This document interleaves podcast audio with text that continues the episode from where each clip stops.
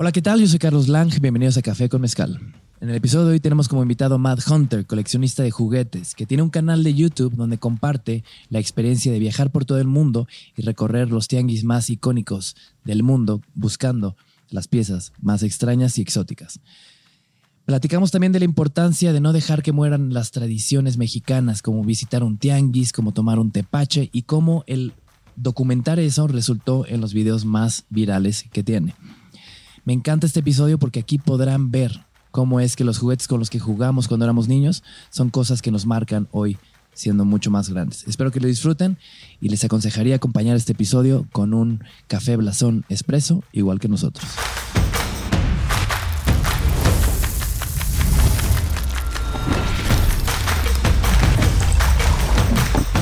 Bienvenidos a Café con Mezcal.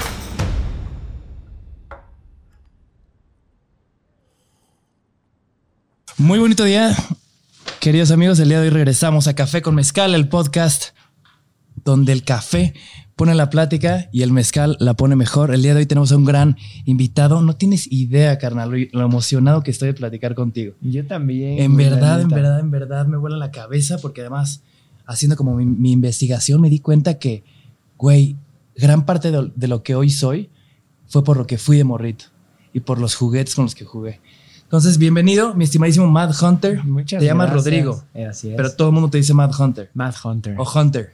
Mad, Mad Hunter, güey. Sí, o sea, de Mad. hecho, quien me. De cariño, como Mad nada más, pero. Ok, Mad. Sí. Mi querido hermanito, me gustaría presentarte, pero me gusta esta nueva dinámica de cómo te presentas ante la gente que no te conoce.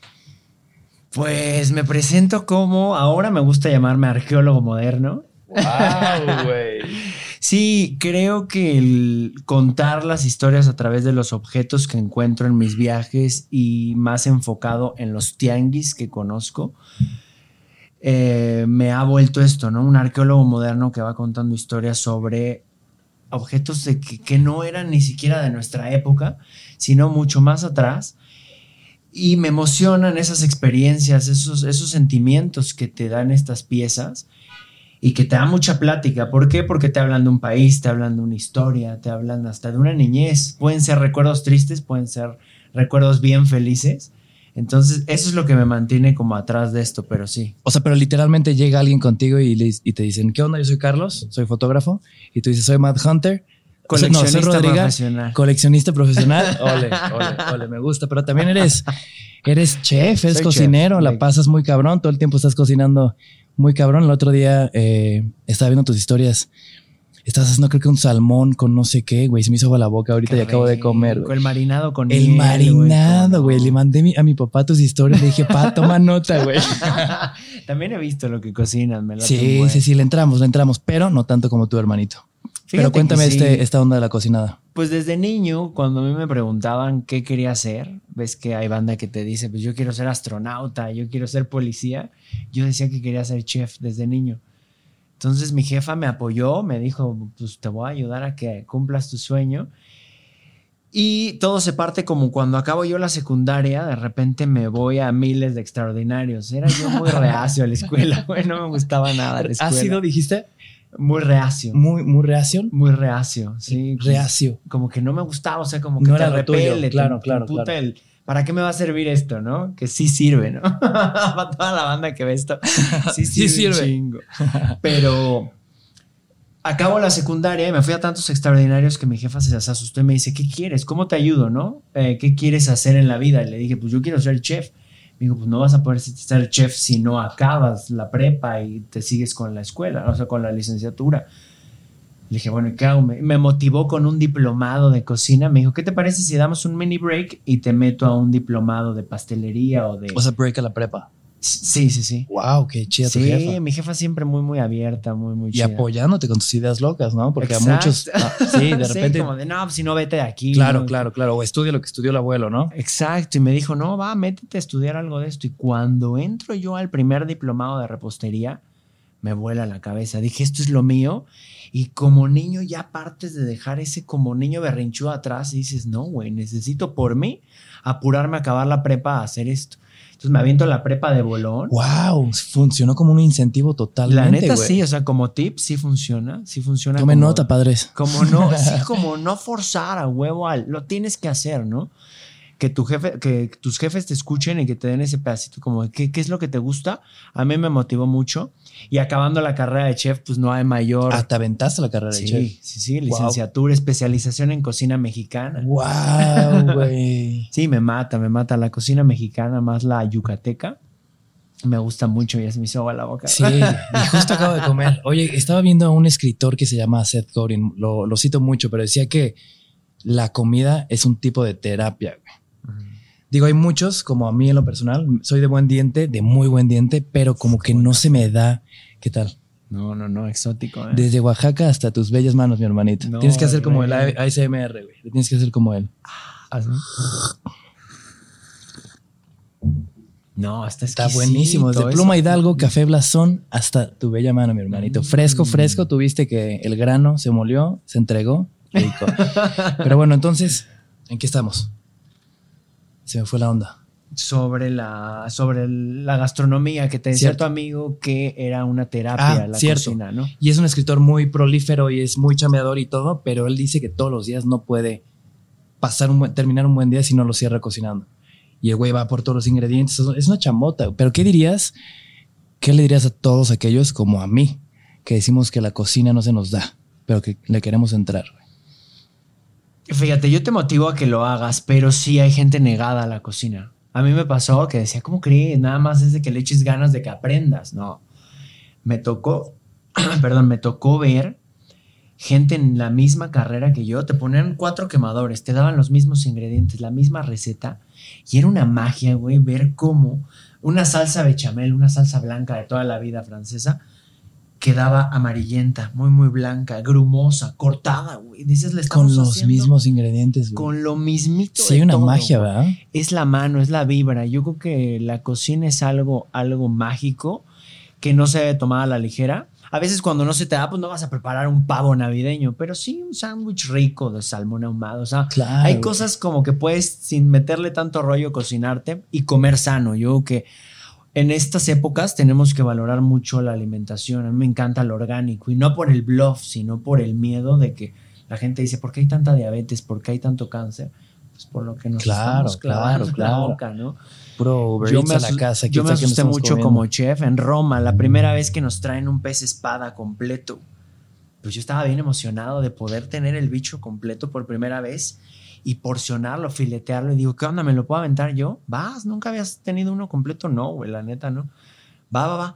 Y empiezo a abrirlo, a filetearlo y veo que en el filete le sale como una ramificación, como una vena que atravesaba la carne. En ese tiempo yo era como subchef le digo al chef, oye, güey, ¿qué está pasando aquí? Me dice, ah, es cáncer, güey, no, relax, nada más córtala aquí, quítale ese pedazo y ya.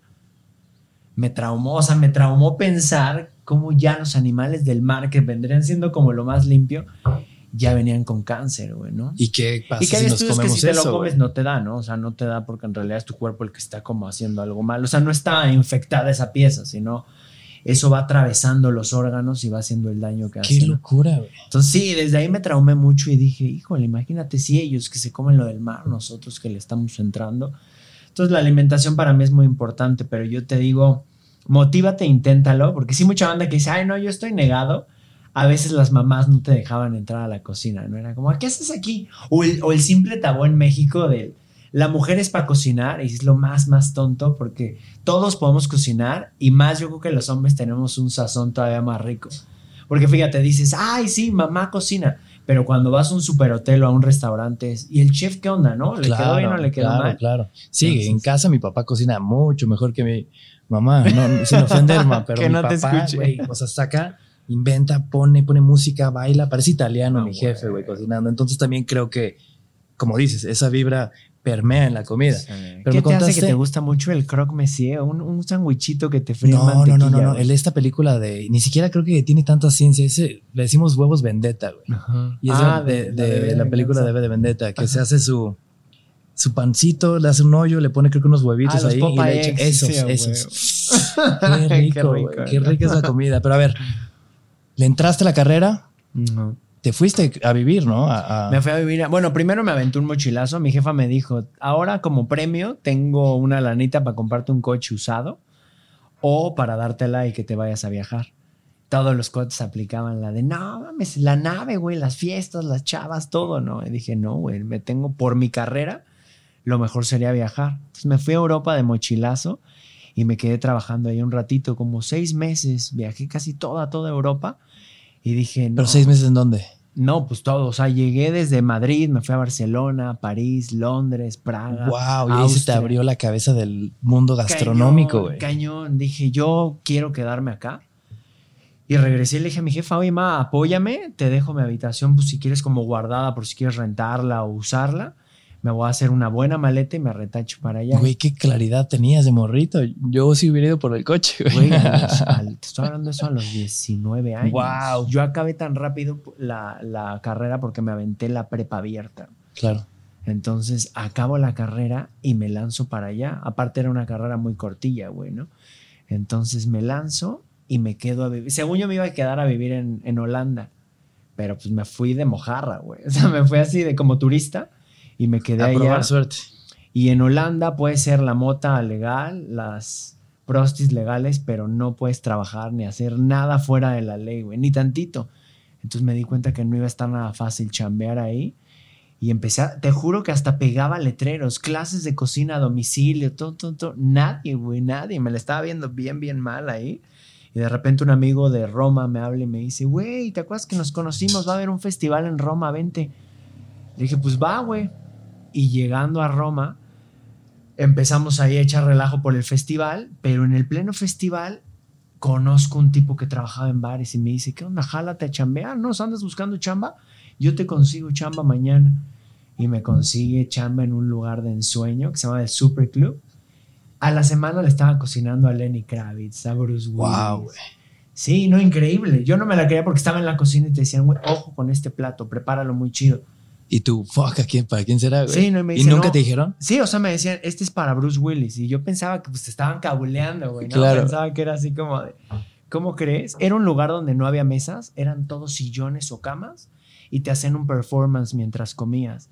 Las Órale. meseras estaban disfrazadas de hadas, algo muy, muy loco. Yo en mi vida había visto algo así. Wow. Entonces me enamoro de ese lugar y me quedo a chambear, o sea, me aceptan porque sí fue como un examen de una semana de a ver qué tanto sabes. Y era una chinga dura. Fíjate que ha sido la mayor chinga que me han pegado en mi vida, pero algo que nunca más he vivido. ¿Por qué? Éramos cinco chefs de diferentes partes del mundo. Había un australiano, había un holandés, había un romano, había un filipino y creo que otro, otro italiano más. Y ahí era de que, güey, aquí no hay ayudante de cocina, no hay subchef. Tú eres desde el que te lavas las zanahorias, güey, hasta el que presentas tu platillo. Y diario rifábamos los platillos. Entonces lo interesante era que lo que te tocaba a ti, como que era un concurso entre nosotros, güey. ¿Quién hacía el mejor platillo? Y a la hora del montaje, pues estábamos los cinco en un solo plato. Como era solo by appointment, entonces Claro. era como hoy van a venir 100 personas únicamente, podías hacer unos menús súper locos, unos nidos de pasta con un crocante encima. Entonces tú diseñabas tu platillo y tú le decías a tus cuates, a ver, güey, este es mi platillo, tú vas a colocar la pasta, tú vas a colocar la salsa, tú el crocante, yo el... O sea, pero de- era una dinámica extraña porque era como una competencia, pero al mismo tiempo como que entre ustedes se ayudaban bien chido. Sí, al final le, hacías- le ayudabas a montar el platillo al otro. Claro. Entonces, sí era como, como estar en un concurso constantemente y superarte todos los días. Porque el otro sacaba una receta y entonces era como, no, la mía quedó malón ayer. Puta, hoy me, hoy me paso de lanza, ¿no? Un día me acuerdo muy chido, hicimos tamales, güey. Ahí me sentí muy orgulloso de la comida mexicana porque ellos se querían enfocar siempre como a lo, a lo italiano, porque el turismo Claro, eh, es lo que pide. siempre va a buscar eso, pasta hecha a mano, cosas muy muy ricas de allá. Y un día un americano pide, un norteamericano pide una cena banquete en toga, así, onda en toga, güey, y comer con las manos y chupar vino así de tarros de barro, ¿no? Y dicen, güey, no se nos ocurre qué, porque pues así como que servirles pasta y que le estén comiendo, pues no está chido, ¿no? Y se estaban rompiendo la cabeza. Yo les dije, pues vamos a hacer lechoncitos, güey, que eso es muy, muy ad hoc. Pero decían, necesitamos una entrada. Les dije, "Va- voy a sugerirles algo que no es mexicano, o sea, no es italiano, es mexicano, pero va a parecer que es de la antigua Roma. Güey". unos tamales. Entonces hicimos tamales de flor de calabaza con Wow, queso, de pollito con jitomate. La gente se volvió loca. Sí, se lo estaban comiendo con la mano, pero al salir esto en la hoja de plátano y todo, quedaron fascinados. Wow, se fueron con la idea de que era algo italiano, Claro. pero ¡Wow, güey! Qué experiencia, hermano. O sea, y tenías tanta claridad en tu carrera gastronómica. Sí. Tenías tanta experiencia chambeando ahí en un lugar tan duro. No, no me puedo imaginar, güey, en qué momento cambiaste. de- O sea, sigues cocinando y todo. Pero en qué momento te clavaste tan de lleno en este. Nace, En la- justo nace en Italia, güey. Fíjate, yo cuando estábamos, cuando estaba yo chiquillo, güey, mi familia te- estaba bien acomodada. O sea, teníamos lanita bien, tenía yo mis juguetes, tenía de todo. Viajábamos, ¿no? pero de chiquito, ¿qué edad? Chiquito, 8, 9, hasta Órale. 8, 9 años. güey. De repente mi jefa pues empieza a tener como muchos problemas económicos, mis abuelos también, pero pues eran los que más fuertes estaban. Entonces me dice mi jefa, te tienes que ir a vivir con tus abuelos y pues ahorita mientras resiste un rato, ¿no? Entonces me fui para allá, llegando ahí llego al cuarto de mi tío, güey, que mi tío me lleva 4 o 5 años, entonces era como mi carnal grande.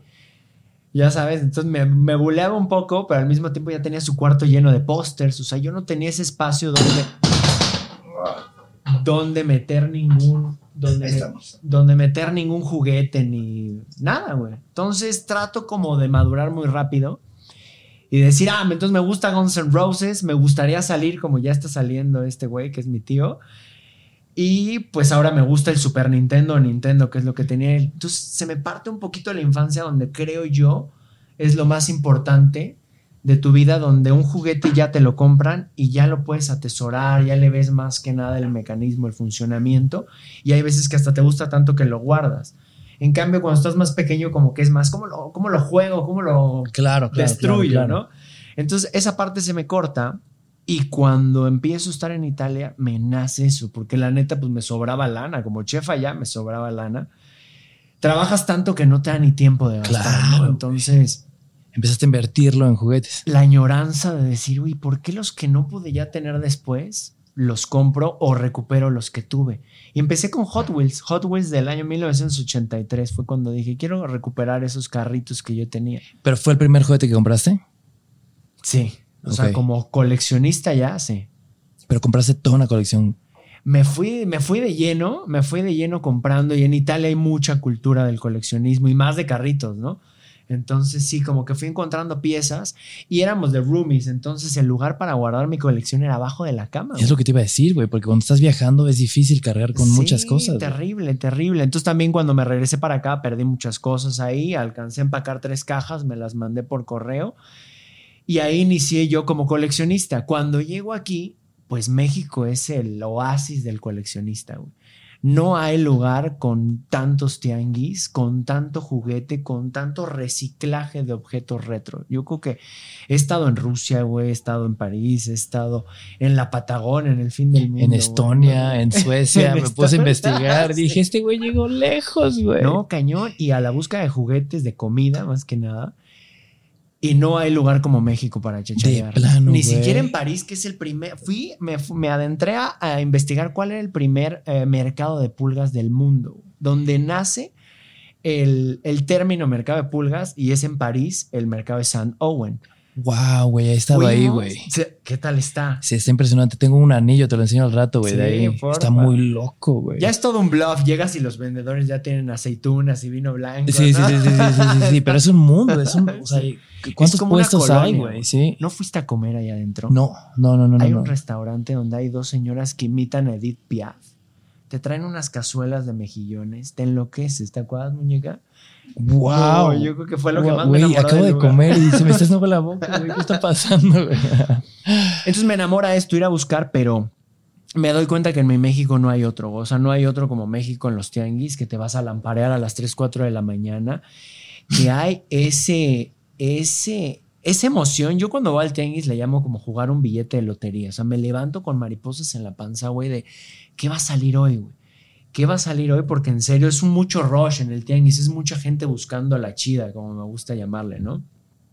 Buscando la chida. La chida, para mí la chida, pues todos estamos en busca de algo. Y Claro. lo, lo- lo que más estás buscando o lo que más deseas para ti es la chida, ¿no? Wow. Puede ser una playerita Polaroid de los ochentas, puede Una ser... cámara, unos lentes, a güey. huevo, ¿no? Claro. Entonces, simplemente un Xbox usado que piensen que está descompuesto por algo y hay gente que va y se dedica a la cacería de puro videojuego, pura consola, la echa a andar con poquito y tiene un aparato, una ganancia bastante fuerte. Entonces, o sea, hay un nicho infinito en ese mundo, ¿no? infinito, o sea, Claro. infinito. Hace poco encontramos un chico que llevaba zapatos usados, pero anda todos rotos y tú lo veías a él, pues no mal vestido ni nada. Y le digo, ¿qué haces? Ah, yo me dedico a restaurar zapatos y revender.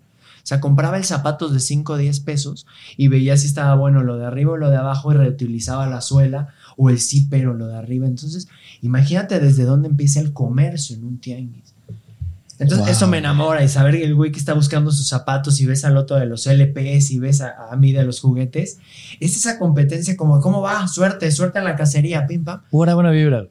Pura buena vibra, pero obvio, con, pues, con la competencia a veces te pijudeas, ¿no? Porque Claro. si el vendedor quiere obtener lo más que pueda. Por supuesto. Entonces, el vendedor muchas veces lo más chido que trae en su puesto a veces ni siquiera lo saca. Eso va guardado acá en una bolsita. ¿Y cómo las para que lo saque? Te tienes que ir aclientando, amarchantando. O sea, la O sea, es tienes que ir generando una hermandad, por así decirlo, güey. Un día un tianguista me dijo, ¿no? Ya nos llevamos muy bien, ya yo le había comprado muchas cosas. Y un día le dije, oye, güey, un día pásame un par de tips, ¿no? Para aprender un poquito lo que tú sabes. Dijo, güey, yo no te voy a pasar nada. La única manera que aprendas es gastando. Y te juro que hasta dije, ¿qué pedo? ¿Me desconociste o qué? No, güey. Dice, no, güey. O sea, suena muy duro, pero vas a darte cuenta. Y después de 20 años de chacharear, güey, te puedo decir que es la única manera en la que aprendes. O sea, a golpes, güey, así de, no mames, encontré esto, lo voy a comprar. Llegas a tu casa, investigas y dices, no, es una reedición, nada más que está bien oxidada, le dio el sol, o hasta le hicieron una pátina y te clavaron, ¿no? O muchas veces llegas y dices, pues ni modo, me aventé, pagué 200 pesos, pero creo que es la chida. Llegas, investigas y 10 mil varos. Entonces, es esa moneda que vas, a, vas a flipar acá encima de decir, ¿qué voy a agarrar, no? Entonces me enamoro porque cada vez que voy, aparte mi espectro se abre, todos los días se abre, ¿no? Empecé con solo carritos, hoy en día puedes ver que me, me voy a Japón y traigo algo de otra cultura, acabo ah, enamorándome del arte, compré un daguerrotipo, me acordé muchísimo de ti, me fui a Puebla y ese día no encontré un solo juguete, pero un daguerrotipo tú sabes que es previo a la fotografía. Antes que pudieran imprimir en papel, imprimieron en metal, en vidrio y después ya en papel, ¿no? Entonces te encuentras este como holograma sobre metal adentro de una cajita de piel, hermoso, que no puedes dejar pasar. Por supuesto, güey. Wow, güey. Entonces empieza a juntar cosas en Italia. Primero la colección de los Hot Wheels. Hot Wheels. Después, ¿qué siguió? Después me enfoqué mucho porque cuando regreso a México, Ah, o sea, después de eso regresas a México totalmente para clavarte en esto. sobre Hot Wheels, güey, sí. De pero plano. en un tianguis levanto y veo que dicen hechos en México. Wow. ¿Cómo? Cuando tú ves la mayoría de todo es China, Taiwán, Malasia, todo, ¿no? Todo Asia. Claro. ¿Cómo que en México? Me pongo a investigar y veo en catálogos que las piezas mexicanas eran las más caras del catálogo. Y yo así, no, qué orgullo. Y ya, ya marchantado yo después de venir allá con la NIT y todo, empiezo a tratar de comprar lo mejor que podía. Mucha gente me gané como el odio de varios coleccionistas porque ellos llegaban y se llevaban un carrito en 50 varos, 30 varos. Ese era como el promedio de lo que te costaba un carro antiguito, usado. Y yo llego y le digo, es que si, me, si, los, si me los, los que yo te pida, te los voy a pagar en 100, 200 pesos. Y los otros coleccionistas, como, estás loco, es que estás subiendo el precio. Yo les dice, pero si tú que estás coleccionando sabes que valen 3 mil, 4 mil pesos, pues ¿por qué no pagaron que sea el 50 doble o el triple, güey, no? Claro. Entonces como que no podían decir que estaba mal, pero al mismo tiempo no les gustaba. Entonces el, el vendedor me empezó a vender mucho a mí. Y un día llegan y me ofrecen una cajita así, me dicen, güey, estoy vendiendo esto. ¿Cuánto? No, pues de a 100 pesos. Órale, qué chido. Yo vi uno que en mi vida había visto ese color. Lo investigo, no había info. En esa época había foros, todavía no estaba ni Facebook, los grupos de eso. Había un foro de Hot Wheels muy famoso. Como blogs y así, ¿no, güey? Ándale, ándale. Lo posteo y de ahí nace el nombre Mad Hunter, ¿no? Porque yo ya en esa época ya, o sea, me- o sea, hacía muchas locuras por tratar de conseguir los carritos. ¿Hace como cuánto habrá sido eso?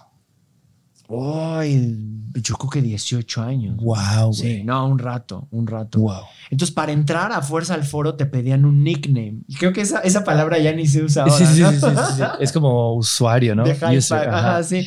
Te pedían un nickname. Y yo dije, ¿qué hago? ¿Qué hago? Pues, Mad sea, Hunter. ándale. Desde ahí lo adopto y posteo este carro. Digo, oigan, he estado buscando en los catálogos, he estado tratando de empaparme de esto y no encuentro nada. No me contestan y de repente un americano me pone, te ofrezco 6 mil dólares por él.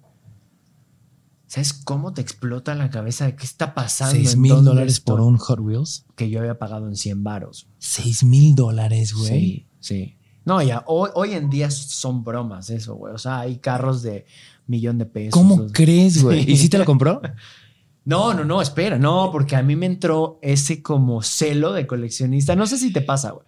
Tú tienes una cámara antigua bellísima. Sí, te la apuesto cuidas que con yo te corazón, puedo dar, güey. güey, lo que quiera de lana. No, la- no, sí, No, hay- la sueltas sí. ni aunque te pague más de lo que vale en eBay o Sí, te sí, compre sí. una nueva.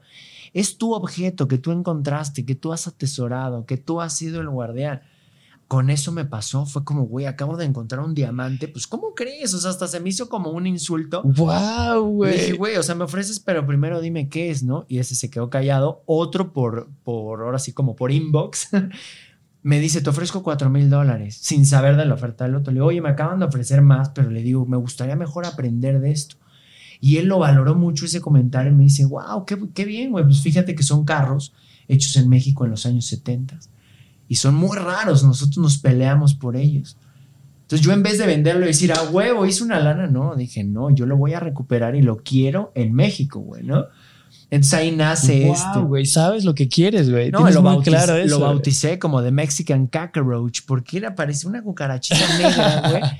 Y, y en los 70 en Hot Wheels nunca hicieron un carro negro porque era como muy agresivo a la vista. Solo había prototipos pintados en negro. Entonces lo, lo, lo calculaban en el valor como si fuera un prototipo. Algo rarísimo. Luego me voy a mi primer convención y conozco al diseñador más grande de Hot Wheels de la historia que se llama Larry Wood Sí, tienes varios videos con él, ¿no? lo saco en, la mano y le digo, ¿y cómo ves esto hecho en México? Me dice, güey, yo me acuerdo que llegamos a ir a los 70 a México y estaban haciendo cada loquera que no me extrañaría nada, güey, ¿no? Entonces ahí empieza toda esta historia y me doy cuenta que no solo todo lo que te estoy contando existe en Hot Wheels, existe en Star Wars, existe en Barbie. En México tenemos así como la Tongolele, la amiga como mexicana latina de, de Barbie, que tiene un chongo blanco con el cabello y es mulata, güey.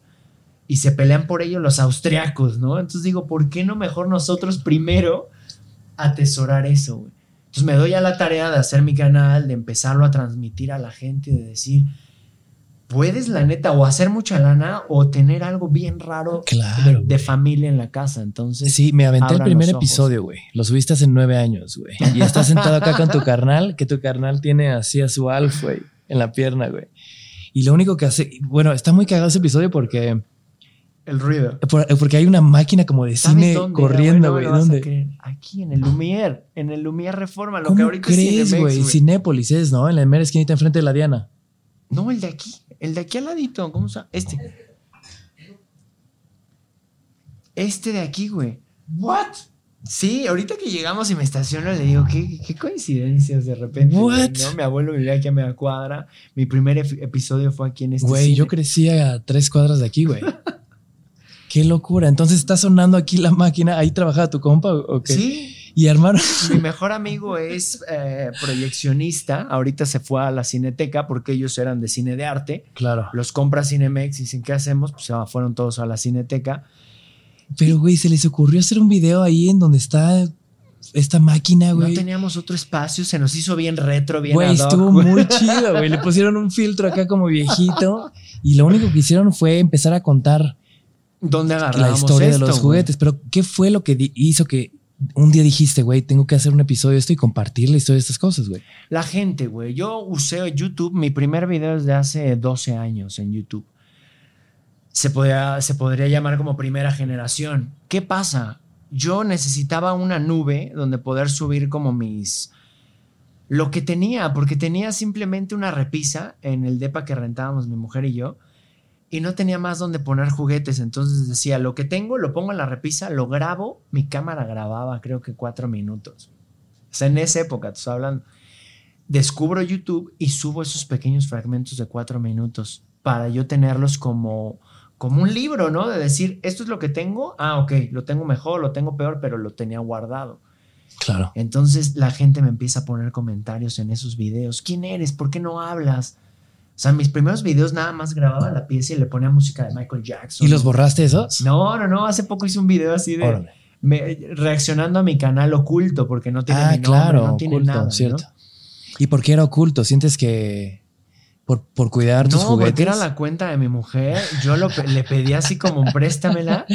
Lo subo y nunca esperé esa respuesta de la gente. En esa época, hace 12 años, nadie quería un like.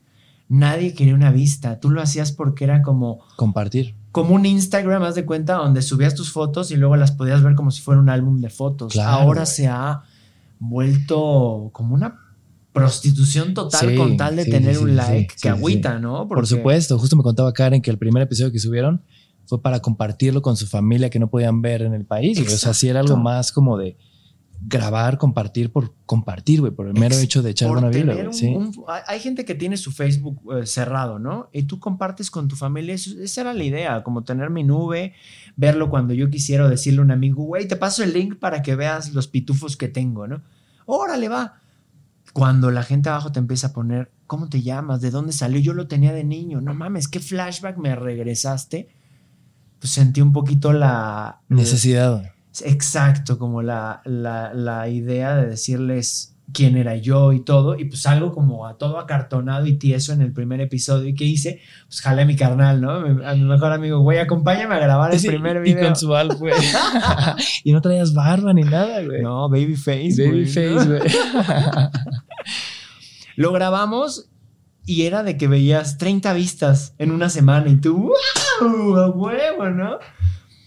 Y después así, así me la llevé siete años, güey. Yo llegué, siete años me costó llegar a 20 mil suscriptores, que para mí eran oro porque hasta 20 mil suscriptores yo tenía el canal de juguetes retro más grande del mundo, güey. Solo vintage, ¿no?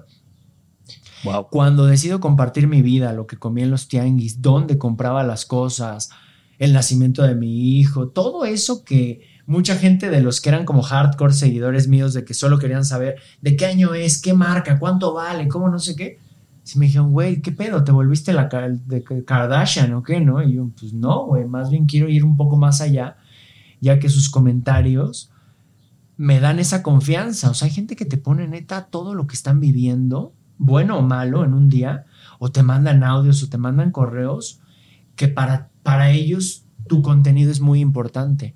Yo dije, güey, pues para mí también sus comentarios. O sea, me levanto y me duermo leyendo comentarios de mi canal. Entonces, yo dije, lo voy a hacer.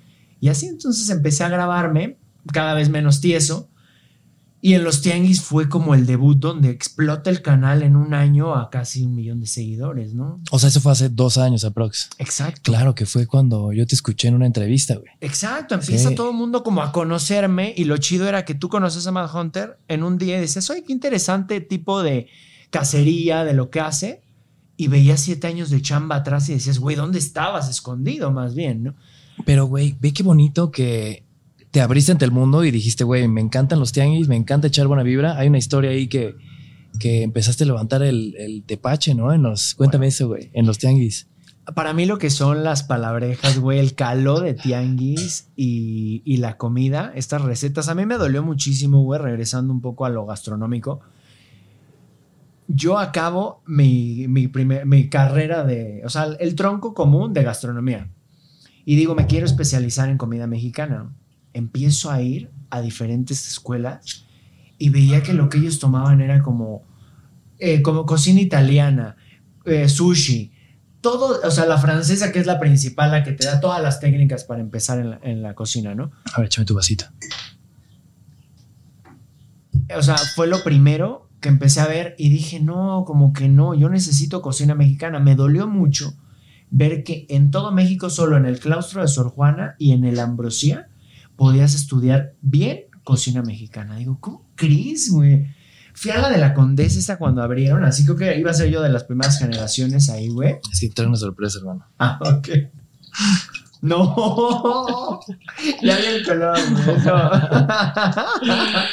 Ya ve que no tomas agua, pero ya sé que aquí sí le entras. No carnal. me digas eso, Sí. güey. Tepachito. Güey, hace un año que no tomaba tepache. Qué Un- chido. Un año, güey. Qué chido. O sea, no, qué chido, no-. Porque el tepache es muy chido, güey. Entonces, estás viendo esta, esta una de las escuelas. Empiezo a ver esta onda de las escuelas y, y me da como. O sea, sentí como ese malinchismo, ¿no? Y yo le decía a la gente, ¿sabes por qué pasa eso? Y no me vas a dejar mentir, güey. ¿Qué tal? Güey, bebida ancestral. Y entonces, yo decía, es como cuando quieres invitar a una chava, güey, a, a salir, pues la llevas a un restaurante de la condesa, ¿no? Y dices, ay, vamos a comer una pasta rica. No le vas a decir, güey, ¿qué onda? Te invito, vamos a chingarnos un menudo, una pancita, unos tacos de tripa. ¿No? O sea, hay Un ese, mal- chicharrón con cueritos, güey. hay ese malinchismo siempre desde hace muchos años. Ahora se ha perdido un poco, ¿no? Como que na- pues renace el mezcal, renacen muchas cosas que antes era como de, ¿cómo crees? Y le dicen Tomar kitsch, pulque, ¿no? ¿no? Ándale. Tomar pulque antes era súper mal visto y ahora es lo más hipster que existe. ¿no? Cierto, muy cierto. Entonces pasaba eso y yo decía, no, güey, yo quiero aprender a hacer un mole de cero, chocolate, así las placas de chocolate abuelita, güey, nos enseñaron a hacerlas. ¿Sabes qué era lo que te dije del chilhuacle? Este chile que vale más de mil baros el kilo, que solo se da en Oaxaca y que incluso es raro y, y difícil de encontrar en México, ¿no, güey? Ver que esas recetas estaban desapareciendo, dije, qué feo, güey, qué feo.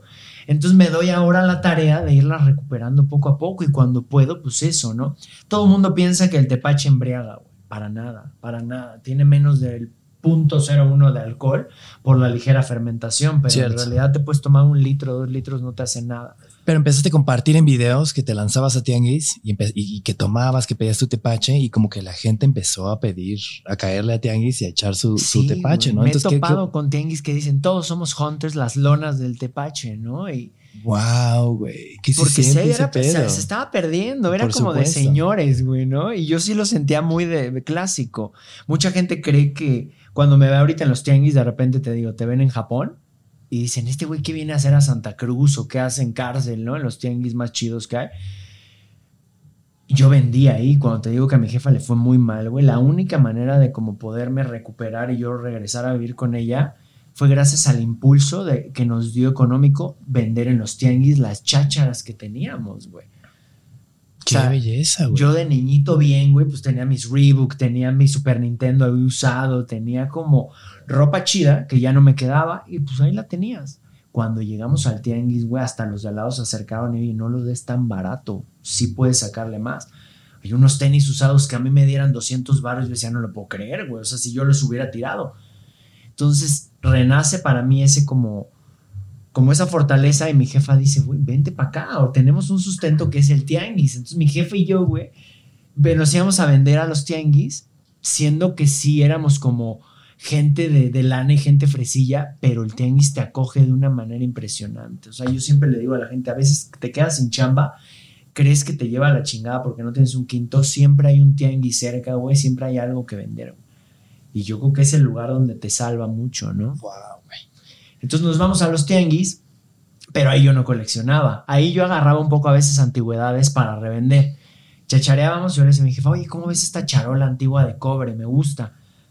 Pues te, te da buena corazonada. Mi jefa siempre te digo, me apoyó mucho en ese rollo y me decía, pues va, cómprala y la revendemos. Y así, yo la compraba en 30 baros y la vendíamos en 200, 300 pesos. ¿Eso a qué edad? No, a los 14 años ya. 14 años. Wow, güey. Entonces Sí, ya eras un muchacho, ahí, ¿no? O sea, ya- a sacar un colmillo de buen vendedor, güey. Sí, porque con eso me sobraba lana. Imagínate qué tan, qué tan colmilludo estaba yo, güey, que ya llegaba a la escuela y les decía a mis cuates, güey, tienes cassettes viejos, CDs, todo lo que no quieras yo te lo compro, güey, para irnos el fin a Reino Aventura. Bien retro. Reino. Aventura. Pero sí, y me traían cajas de cassettes que en, su ca- que en su casa ya nadie quería, güey, y yo los llevaba al tianguis, los vendía, les daba una lana a ellos y yo hacía otra lana. Desde esa época yo vendía en los tianguis, nada más que ahora pues creen que encontré el hilo negro. No, el tianguis es parte de nosotros, de todos los mexicanos, güey. Y entonces llego ahí, no descubro el tepache en mis cacerías ni en el canal. Yo tomaba tepache con Desde mi jefa morrito. porque era lo más rico que encontraba los borrachos. Unas recetas son como el babá, pavau rom, es una receta francesa que se usa mucho en México, como las carnitas. Tú podrías pensar que las carnitas son de acá y no, güey, es totalmente son, es carne confitada, es una técnica francesa. Wow, güey. Entonces nacen unas esponjitas de pan que se, que se, llenan, se llenan de miel y aguardiente, se llaman los borrachos. güey. No como los de Puebla, esas como gomitas, no, sino un esponja, un panque relleno de ron, güey. Y los venden en los tianguis y dime luego dónde los ves. Van desapareciendo porque nadie hace que eso trascienda. Claro. Entonces ya llegas y ¡ay, dorilocos! ¡Woo! Pues no, Güey, yo no quiero dorilocos. Claro, es que ¿no? me encanta esta idea de que, güey, ser un hunter no es solo juguetes, güey. Son tradiciones, güey, es comida, es tepache. estas nuevas generaciones que les dices, oye, te doy una peseta. ¿Cuánto es una peseta? 25 pesos. Wow, te doy un tostón. 50 varos, ¿no? Eso se pierde y cuando vas al tianguis... Güey, yo ni me acordaba de eso, güey. Wow. Exacto, y tal vez de morro sí, porque tu jefe es muy old school, güey. Sí, sí, sí, sí, sí. Entonces te apuesto que si se lo dices te contesta en chinga, pero a veces se va cambiando mucho y a mí me gusta como fusionar eso. Ya una peseta, un, testo- un tostón ya es un poco retro, ¿no? Pero ya dices un tostadito, una tostada, ¿no? Claro. Oye, pero a ver, entonces, hace dos años empieza a compartir esta idea de los tianguis, te empieza a ir re bien, y Ujú. de ahí también empieza a compartir tianguis de otros países, güey. Claro. Es que O no sea, te a raíz quedas de eso. aquí, güey. Dices Pero eh, te fuiste a dar el rol, pero macizo, güey. a Rusia, por ejemplo, el, el Ismael Lobo.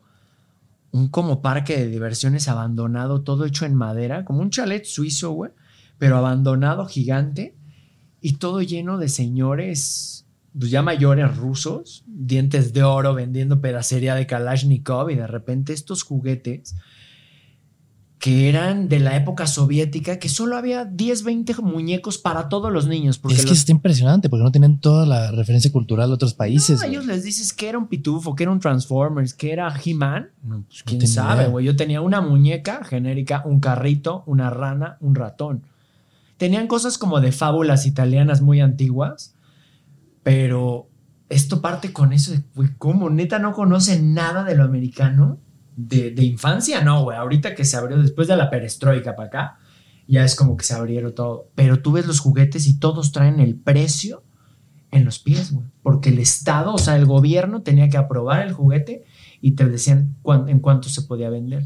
Entonces los rusos te cuentan y te dicen, güey, la infancia era de hueva porque todos teníamos el mismo mono, güey, ¿no? Wow, güey. ¿Y cómo marca eso culturas después, no? Pero yo me empiezo a enamorar y digo, güey, algo tengo que encontrar. Y como si me lo hubieran puesto así, yo creo mucho en la ley de atracción en el universo, ¿no?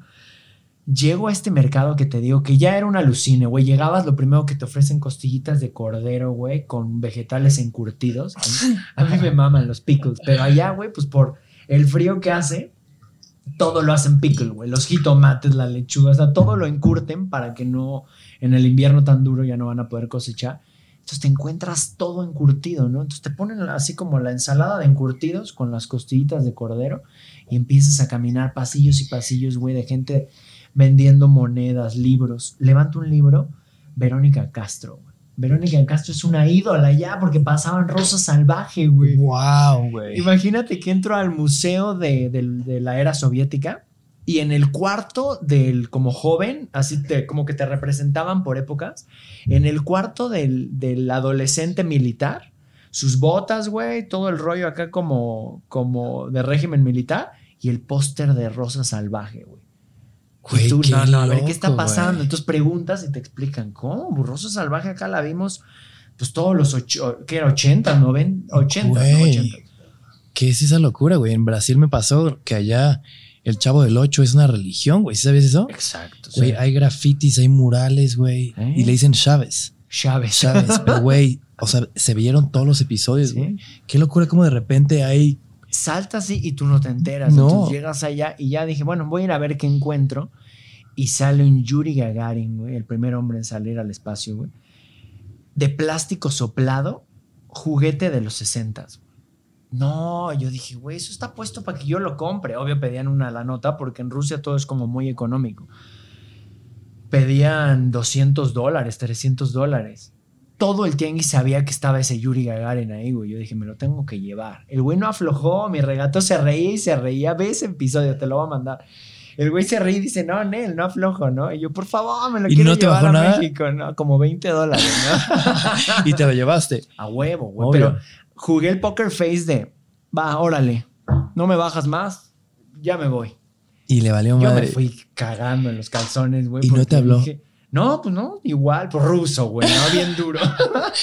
Oye, me fui y le decía ajá. a mi mujer, ¿qué hago si se lo llevan? Esa es la pieza que va a levantar todo mi viaje, ¿no? Me voy caminando y no dejaba yo de pensarlo. No me esperé más de media hora, güey, regresé y le digo, ¿qué onda? Ya fue como me bajó 20 dólares. Me dice, órale, va, llévatelo. Y en el tianguis que te pararan, güey, para verlo, te sientes muy orgulloso de poderte traer una reliquia de esas a tu país. Por supuesto, güey, es historia. Sí. Literalmente que estás cargando. Pero a ver, entonces, eres ya un maestro de- del regateo, carnal. Pero a ver, ¿cuál es el país más difícil para regatear, güey? Los más duros, los que de plano no sueltan así. Japón, güey. Ah, claro. Japón hasta güey. se ofenden. ¿A poco? Sí, a mí me dijeron, trata de no regatear porque se van a ofender. A mí se me da mucho, güey. Fíjate en los videos cómo los regateo. Sí te ponen cara como que se les hace algo tan fuera de lo común que hacen así, pero luego aflojan, ¿no? Y entonces empecé a agarrarles el modito. Y yo, yo tomo el regateo como un deporte, güey. O sea, tú estás vendiendo esto, güey.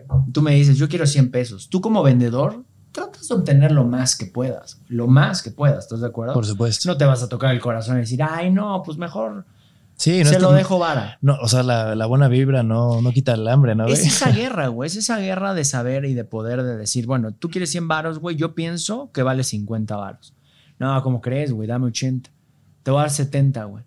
Pam, pam. En, ese, en segundos estás haciendo una pequeña batalla y él tal vez le costó 10 pesos, tal vez le costó 50. Entonces él tiene que medir hasta cuánto quiere ganar y si, si arriesga a que tú te vayas y que lo venda o no lo venda.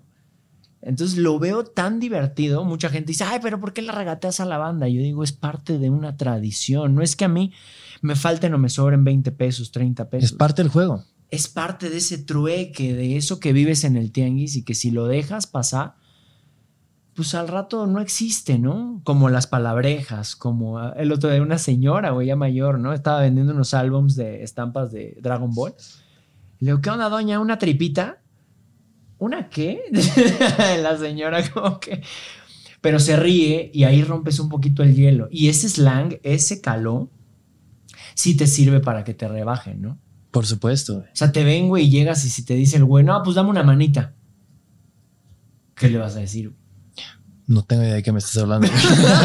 Desde ahí ya te cogieron, güey, porque pues va a decir, este güey no sabe ni qué, pues son 500 varos. ¿no? Claro. Y una manita puede ser 50, puede ser 500, puede ser 5 mil varos, ¿no?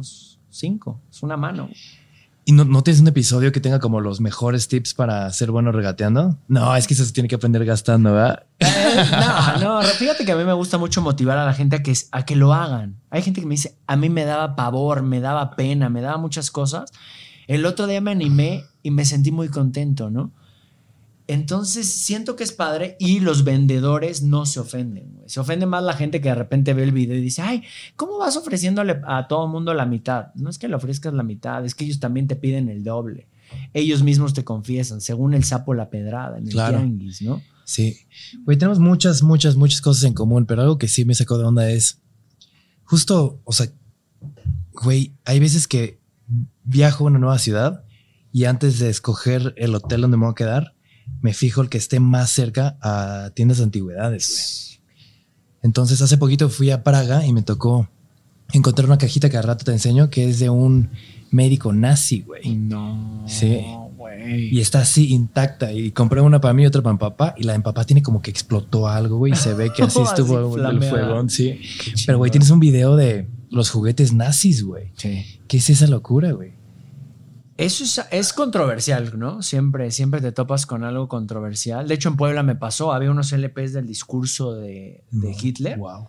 y yo lo tomé y se me hizo algo raro de encontrar y dije, órale. Y En atrás, Puebla, güey. atrás luego, luego un tipo, ¿no? Eso no es para reírse. Pues en primera nadie se está riendo, ¿no? O sea, lo estoy Claro. grabando, estoy investigando. Sí, pero lo que pasó ahí, o sea, mucha gente lo toma como, como que si le das bola a eso, es porque lo apoyas. Y no es que lo apoyes, es parte de la historia. Claro, ¿no? por supuesto, ¿no? Y también, o sea, la caja de médicos es que, o sea, también había gente que ahí curaba, o sea, como que se me hace tan irónico y tan bizarro Y ese que pensamiento. la- o sea, el, el coleccionismo de piezas nazi, güey, es, es importante. O sea, hay un tabú detrás de eso y hay una lana. O sea, porque sí, gente quiere cipos originales. Hay muchísima Sí, reproducción. y hay mucho- varios puestos que he visto en la lagunilla, por ahí. Los cascos, mu- muchas cosas se replican porque lo original, original es poco y aparte, ¿qué va a ser hasta México? Todavía Claro. en Argentina que se fueron a refugiar. ¿No viste que hace poco encontraron un cuarto oculto, un búnker, con una colección tremenda de objetos nazis No en idea, Argentina? Impresionante, Wow. acá pistolas, medallas, todo, todo. Eso pasa, por ejemplo, con lo de asesinos seriales. Hay gente que colecciona objetos de asesinos seriales, las cartas que mandaban de la, de la cárcel, ropa. O sea, los coleccionistas somos un tema muy, muy bizarro, güey. O sea, sí, sí hay gente que colecciona. Wow, güey. A ver, dentro de todo esto, ¿qué es la compra más creepy que has hecho en tu vida, güey? La compra más creepy. Que dijiste, güey, qué miedo, me lo llevo. Dame una manita. Te doy una manita.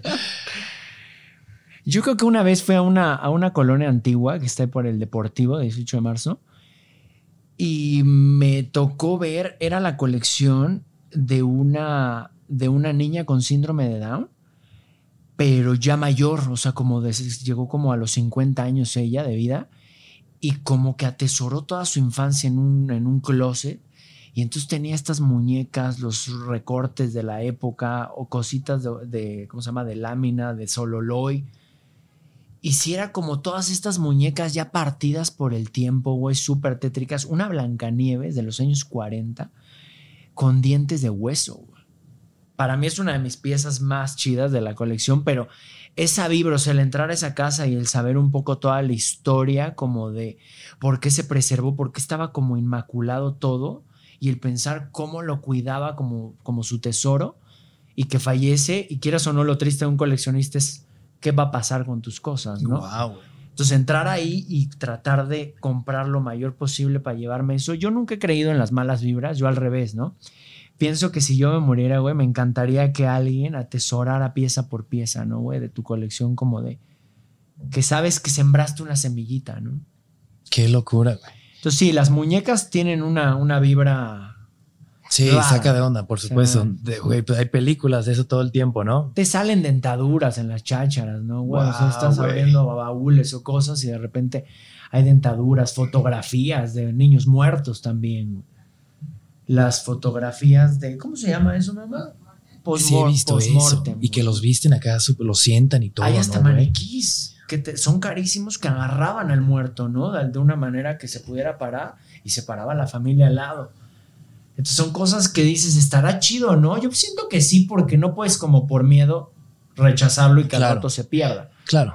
No, y digo, lo puedes rechazar y todo, pero existe. Y hay gente que lo está juntando, ¿no? Y lo está buscando.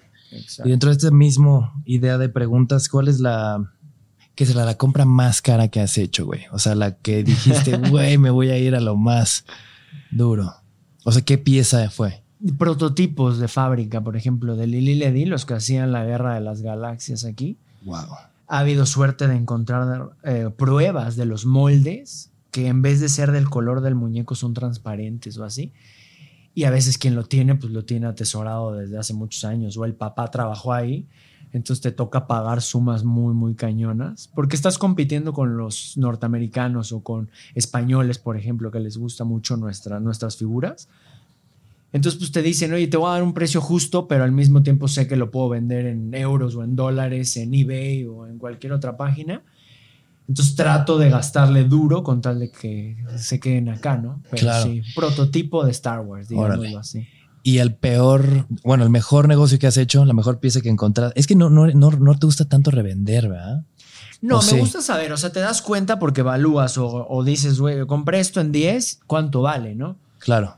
Pero sí ha habido No sueles cosas- hacerlo tanto. Sí, no. Con una figura igual de Star Wars me pasó, pagué 5 mil pesos y me han ofrecido 300 mil. Wow.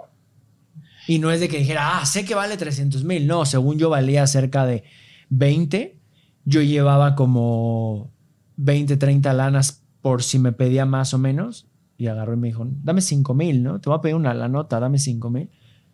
Lo tú? compro y cuando investigo te das cuenta que no solo era la pieza que tú pensabas, que solo existe uno en el mundo porque es una variante, y viene un americano que se llama Toy Hunter y de repente me ofrece por mi pieza 15 mil dólares, ¿no? Me dice, es que quiero grabarlo para el Discovery Channel, ¿no? ¡Wow!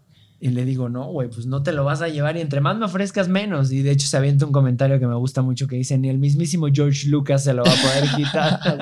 ¡Wow, güey! Y dentro de esto mismo, la peor compra que has hecho, que, te, que crees que va a ser una gran pieza y termina siendo justo lo que me decías, ¿no? Que de repente igual y el óxido te, te hace creer que es una gran pieza, que es muy antigua.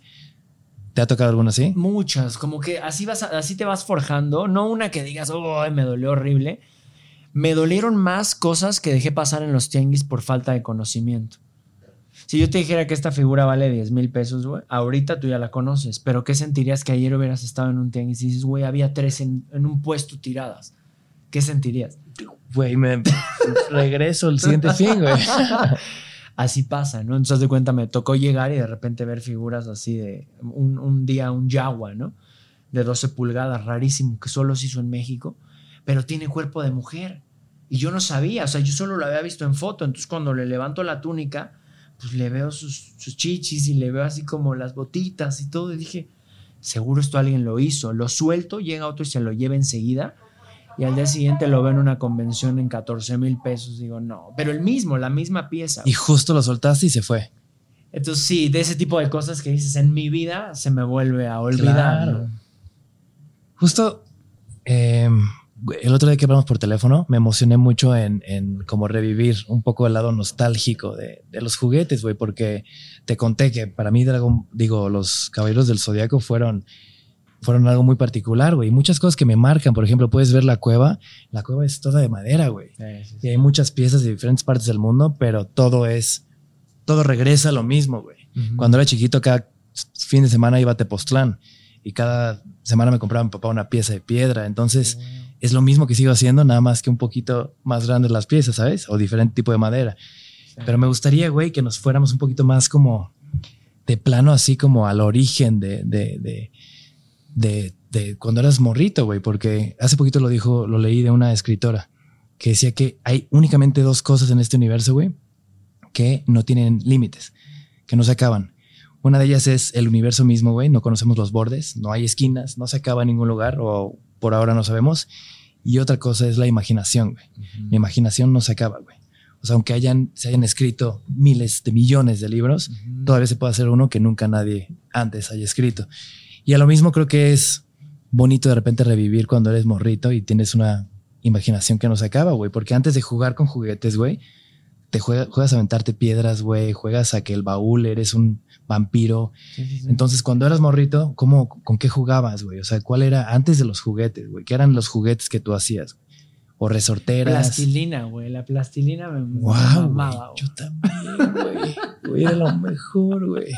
¿Te acuerdas de este paquete que vendían en la papelería, güey? Güey, el cuadrado, que era muy tóxico, güey. Y que eran como, no, y que eran como choricitos. Ah, el choricito, tú como dices. chistorritas de Sí, sí, sí, colores, sí. güey, de plastilina. Pero eran como colores muy como gris, güey, como Y la- plomo. sí, la verías y olía a petróleo puro, sí, güey. sí, sí. Me encantaba hacer motos, me encantaba.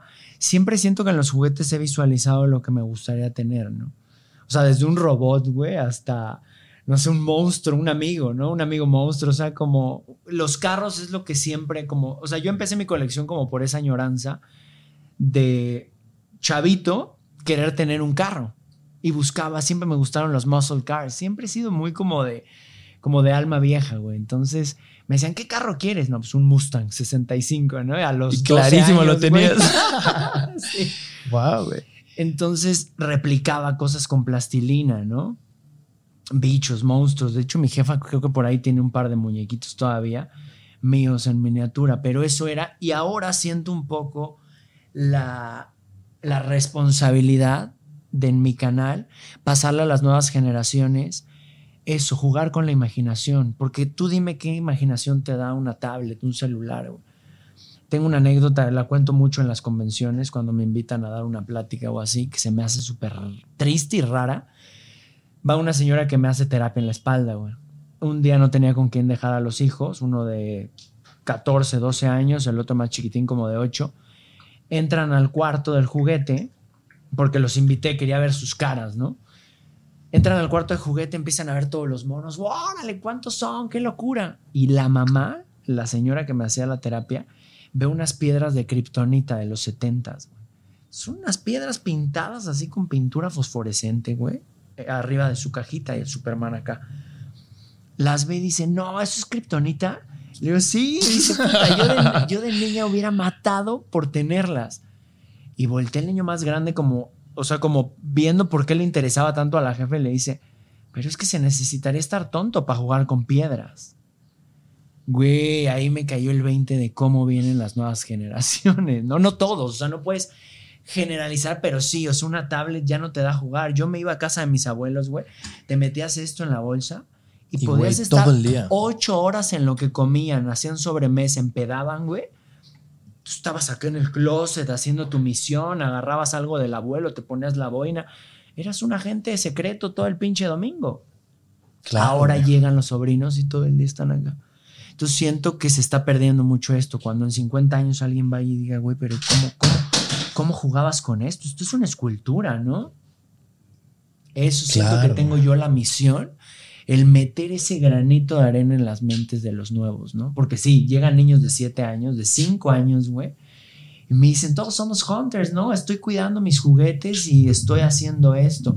Yo les digo a los papás que me siguen, oiga, manda, pónganle a sus hijos una misión, díganles, te voy a comprar el celular que quieres, pero también te voy a comprar una muñeca o un, un carrito, invéntame una historia. O sea, aunque sea como una tarea, güey, Claro, güey. Pero los estás Es que sí ayudando. es muy importante esas conexiones neuronales, que también era muy chido de repente con los primos, güey. Me acuerdo donde vivíamos en Cuernavaca, cada 15 días, güey, se organizaba una guerra de bellotas, güey. Y, güey, era regresar con sangre a la casa, sí o sí, güey. Eran resorterazos, güey. Güey. Te acabas las bellotas, güey, tocan los limones, güey. Ese güey me aventó una piedra, güey. Sí. Y digo, ¿y qué, tú qué, qué- o sea, qué, qué madrazos te metías? ¿Le entrabas a la avalancha, güey? La avalancha. Yo vivía, cuando fue la época de la avalancha, vivía en el parque hundido, güey.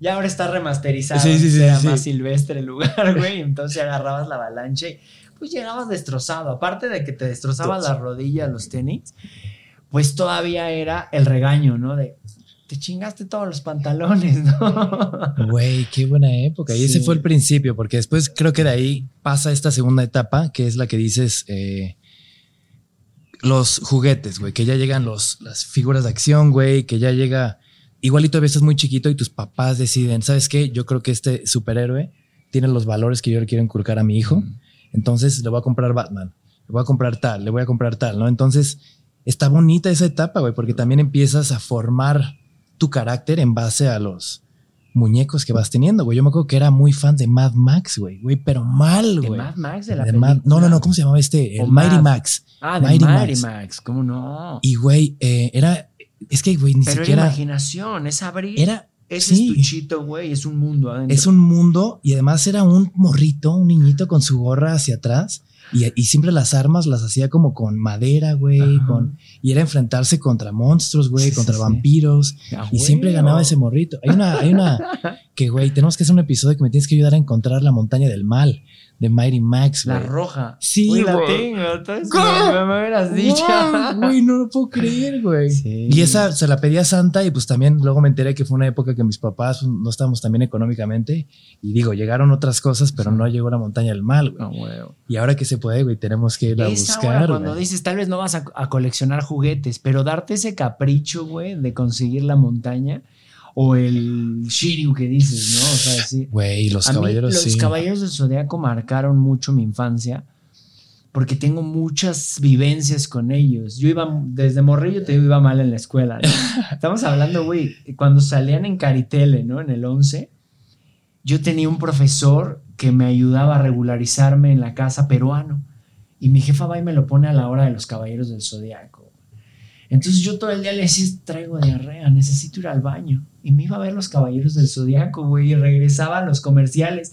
Hasta que un día me siguió y dice, güey, estás haciendo loco en la tele. Güey, es que es mi caricatura favorita, no me la quites. Imagínate cómo me quería el profe, güey, que me decía, bueno, vamos a ver la caricatura y después estudias.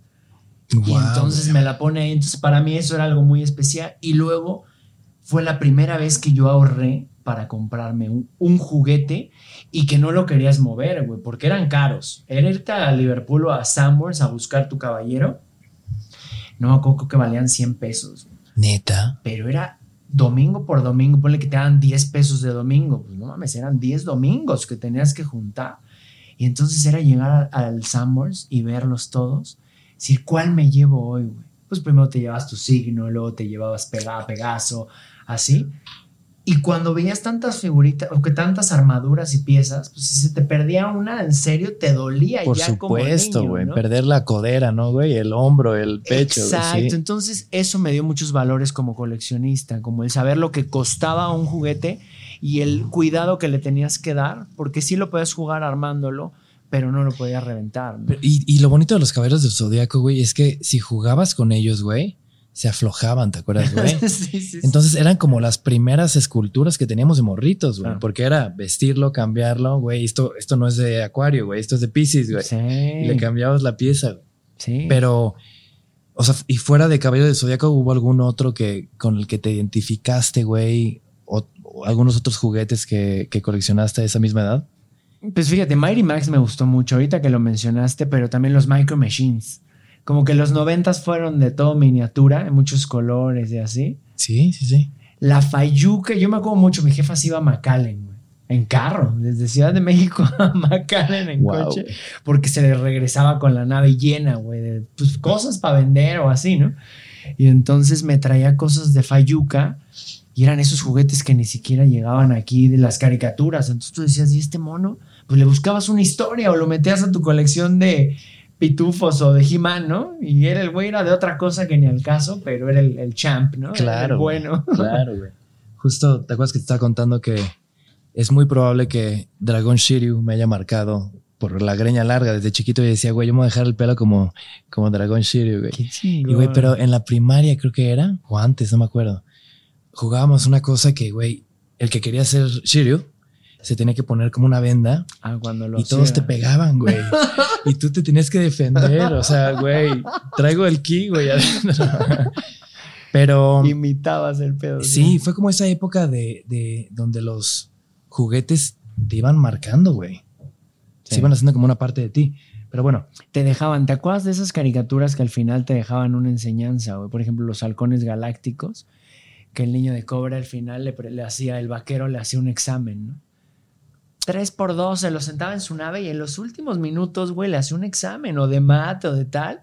O la caricatura de G.I. Joe, ¿no? Ah, se pegó. Cuando te sangra la nariz, amigo, presiónate aquí. O sea, trucos de paramédicos, esas caricaturas. He-Man al final te daba igual una moraleja. es que qué locura, güey. O sea, si saben que los niños estaban consumiendo eso, también hay que dejarles. Digo que además eran caricaturas que tenían muchos valores. Exacto. Hermandad, amistad, ¿no? Los Thundercats. Los Thundercats. La espada del augurio era el arma más poderosa del universo. Nunca la utiliza Leono, güey. Nunca la utiliza. En toda la caricatura. Vaya dato, güey. Qué locura, güey. Pero era eso. Y aparte algo muy chido, hace poco en una convención de He-Man, conocí a uno de los que escribía y dibujaba para los Thundercats. Güey, fue el que hizo Chainsaw Massacre, güey. Le digo, pero ¿cómo después de hacer la masacre de Texas, te avientas a una caricatura donde, pues donde no podían hacerse daño entre ellos? Y me dice, y él fue el que me dijo, si te fijaste que la espada es lo más poderoso del universo y nunca se utiliza. Fue un reto para mí, ¿no? Porque pues yo venía del gore acá. De... Claro, güey. Y, y nunca, o sea, ni en el último episodio se, se utiliza la espada, güey. O sea, nunca le pica, o sea, nunca La- a- mata a nadie, no acuchilla a nadie, ¿no? Siempre es el pleito como de quién tiene ese santo grial, ¿no? Claro, güey. que Mumbra lo quiere para conquistar todo. Pero ahora yo veo las caricaturas y no por sonar como viejo, ¿no? Pero sí de repente ves South Park o ves otras y dices, ¿qué le están inculcando a la banda moderna? Qué loco, güey. O sea, puede haber de todo, pero también hace falta eso. Hace falta que metamos un poquito más de buen rollo, de relax. Totalmente, güey, porque también están los, los, los juguetes un poco sofisticados como Caballeros de Zodíaco, ¿no? Que eran como, eran caros. Pero, güey, me acuerdo que igual la, mi abuelita me llevaba al mercado por los luchadores, sí, güey. sí, Que nada más eran muñecos que no se movían así, pero que también te daban horas de diversión, güey. Nuevamente la imaginación era, A mí mucha gente me critica porque colecciono juguete piñatero, bootleg, ¿no? Y de repente hay un He-Man de plástico soplado o los caballeros del zodiaco así horrorosos. Pero eran los que te dejaban darles en la madre, güey. La abuela ibas a acompañarla por las frutas, güey. Y regresabas con tu mono, claro, güey, tu mono de 15 varos. sabías que era piratón, pero ese le podías aventar con un paracaídas, quemar, hacer lo que tú quisieras. Y yo digo que esos eran nuestros mejores amigos, ¿no? O sea, ahora, ahora se le llama bootleg porque es de piratería, viene de la palabra de piratería y contrabando y bla, bla. Pero fíjate quién le dio valor a eso. Los alemanes y los norteamericanos cuando terminan su colección de piezas, digamos, de Star Wars o de He-Man, dicen, ya tengo toda la colección, ahora quiero algo extraño. Ah, pues busco algo hecho en México y se dan cuenta que en México He-Man lo, usaron también para molde de Hulk. Entonces está He-Man, pero todo inyectado en verde, güey, con pelo negro. Y es Hulk, según ellos, ¿no? Wow. Entonces el, alemán dice, yo quiero esa madre, güey, está bizarrísima. Le empiezan a dar valor y como un Hulk de 8 pesos, güey, se vende por 200 dólares en eBay. Entonces se abren los ojos y todo el mundo ahora empieza a buscar esas piezas de mercado, ¿no? Pero lo triste es que los primeros que le dan ese cariño es un extranjero porque lo ven tan raro. Claro, claro. Y la gente que aquí vivía, pues dice, pues nadie los quería, ¿no? O sea, en realidad tú querías el nuevo o querías el original, te daban eso, entonces había como un poco de rechazo hacia esas figuras y ahora ya todo el mundo las quiere. Claro. Sí, sí, el coleccionismo va de repente mucho de modas y de sí, cosas así. Háblame de las modas de los hielocos, güey, los tazos, güey, que creo que también era más o menos los noventas, ¿no? Sí, cómo no. Y creo que ahí, güey, todos los que le entramos, ahí nos hicimos coleccionistas, güey. Yo, güey, yo era muy obsesionado con los hielocos, güey. Güey, con las, no sé, con los álbumes de, Dragon Ball, güey. Ah, yo llené todos los que salieron de, ¿cómo se llama? Panini. Sí. Panini, los tazos, güey. O sea, y también existe mercado para coleccionistas de tazos. Mucho, mucho, güey. Mucho. Se llaman POGs, o sea, en el, en el mundo les dicen POGs. Y sí, o sea, hay de todo, de todo. Hay de miles de dólares, güey. O sea, no lo crees, pero hay desde en Japón, hay de Batman. Aquí en México los, los Looney Tunes, que fueron los primeros que se hicieron, de Caballeros del Zodiaco, hay unos de... A los tazos, güey. Yo me acuerdo. Salieron antes que. Las pacatelas de Caballeros del Zodiaco, güey. Las que anunciaba Paco Stanley, güey, ¿no? Güey. ¿Y a todo eso también le entraste? sí, güey. Es que eres coleccionista desde morrititito, entonces, güey. Todo me gusta. Yo me voy enamorando y de repente digo, pues si ya cayó, güey, ¿por qué no agarrarlo? Y ya después ves qué, qué haces, ¿no? Claro. Porque digo, para ser morrito y tener. Cuando éramos morritos, o sea, te obsesionas, ¿no? Tu mamá te dice, ok, ahí te mandan 10, 10 pesos de domingo, ¿no? Y te alcanza nada más para dos, dos sobrecitos de, de, estampas, ¿no? Para el álbum de, de, Dragon Ball. Y creo que ahí llega esta nueva etapa donde los que querían más y los papás no nos daban, nos hicimos un poco bisneros de chiquitos, güey. ¿No haces business en la primaria? ¿Qué vendías? Fíjate que mi jefa me compró un hornito que se llamaba Creepy Crawlers. Y era un hornito naranja que venía con el molde y plástico líquido entonces le echabas el plástico y los horneabas y se hacían bichos de goma, güey. Ah, claro, güey. Pero mi, jefa como, mi jefa, como iba, iba a la Fayuca, al gabacho, me traía los plásticos glow in the dark. Entonces, ¿no? Y no había acá. Yo levantaba mis pedidos, güey. ¿Qué quieres? ¿Un 100 pies, güey? ¿O qué quieres? ¿Fosforescente? ¿Le pongo azul? ¿Las patas rosas? Entonces vendía y sacaba para más, pues para más pinturas o más cosas. Güey, y yo, yo hacía cassettes para mis amigos, güey. No, mezclados. Sí, o sea, me, sentaba a escuchar que era el ni me acuerdo de cómo se llaman las estaciones de radio, güey. Radioactivo, ¿no? Radioactivo, haz de cuenta, 97.7. Pero, güey, me esperaba que llegara la rola de momento y la grababa y órale, y vendía mis cassettes así chidos. Y, si te acuerdas que por eso hacían que a la mitad de la rola soltaban Ponían el, radioactivo, no, sé qué. sí, ya me jodiste la sí, sí, sí, sí, sí. Y también hacía. ¿Y qué hacías con el billete? Pues compraba, güey, oye, locos, güey, o, o, álbumes de. O compraba más materia, güey, como dices, güey. También me acuerdo que hacía unas. Una vez escuché que mi papá dijo que estaba muy estresado, güey. Y dije, estrés. Y luego me inventé un rellenaba un globo con arena y luego otro y luego otro y luego otro y les hacía círculos y me iba en mi fraccionamiento, güey, vendiendo eh, las pelotas. Pelotas contra estrés, güey.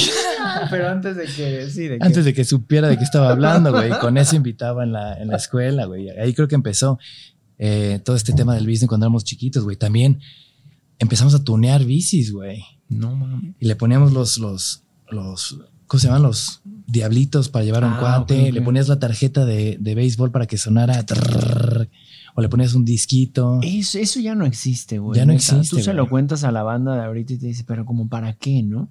Sí, imagínate ahorita aplicar la del fruits, en la bici. güey. Ese, ese, ese. Ah, tú metías Fruitsy, güey. moto, Yo le ponía tarjetita, güey. Esa está más sofisticada, güey, ¿no?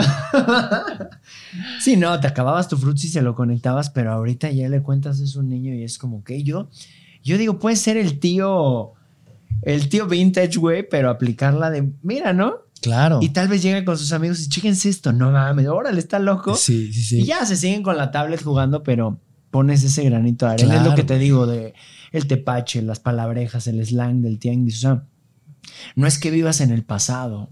Es que si no seguimos contando nuestra historia, va a llegar un momento en que con toda esta globalización y todo, oye, ahorita los niños ya te dicen, estoy flipando. Y está chido, esa mezcla, pero están viendo youtubers de España, de Argentina, y nuestro slang y nuestro caló también hay que mostrarlo al mundo para que no se pierda, ¿no? Claro, güey. Yo siento que, que tenemos México, tenemos una cultura impresionante, solo nos hace falta quererla más.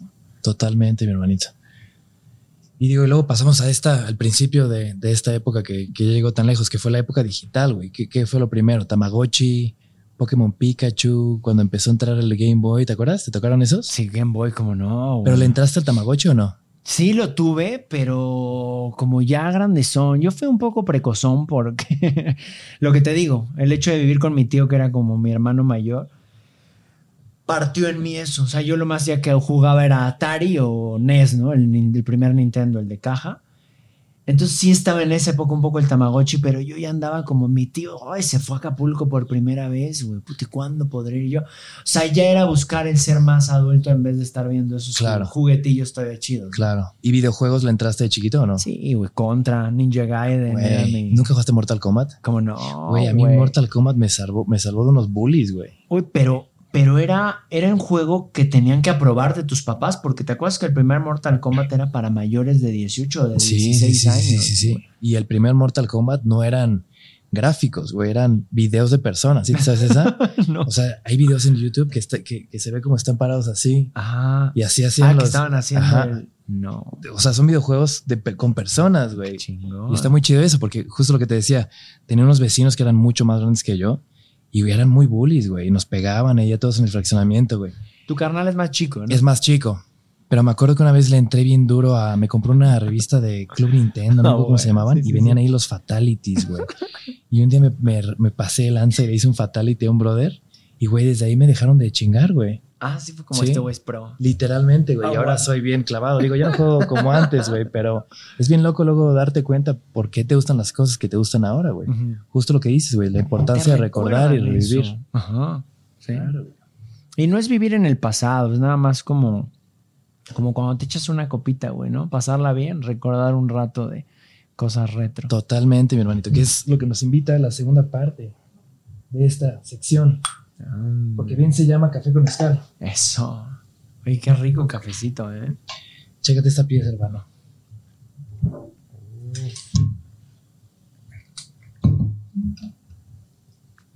¿Se toma qué así? O sea, te entra No, chécate, te enseño. como- Esta la diseñé yo, güey. Hace ocho años, digo, seis, siete años se me ocurrió esta idea. Ujú. ¿Ese es cafecito? Cafecito, échale leve nada más para que pruebes. Ahí, güey. Café. Digo, la idea del- de echarle el piquitito de mezcal es nada más un traguito, ¿no? O sea, tampoco quieres pasarte lanza, dependiendo de cuánto tomes. A ver, esta es tuya. Dime cuánto le echamos. Tú, tú sírveme. Órale. Para que sepa bien.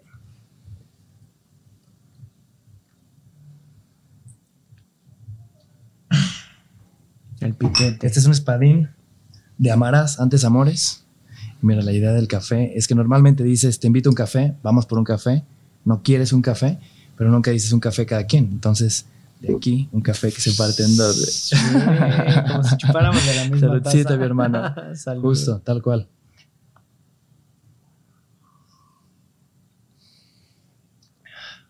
Mm, Sabe rico, ¿no? Me encanta, güey. Sabe encanta. rico, güey. Digo, que me contabas que no tomas tanto café, pero la mezcla de café con mezcal es... Tomaba mucho, pero es que es lo que tú haces. Tú aquí haces toda una experiencia de esto, papá. Si así fuera en los restaurantes y en todos lados, Claro. me la pasaría tomando café. Es justo más o menos lo que decías de que ya ni sabemos qué consumimos, ¿no, güey? Es eso, es lo que dices, ¿no? Si me voy a, a tomar ocho cafés al día porque me encanta, pues mínimo que sea un café que sea el mejor. Por supuesto, carnalito. Un chupe Como café igual, blasón.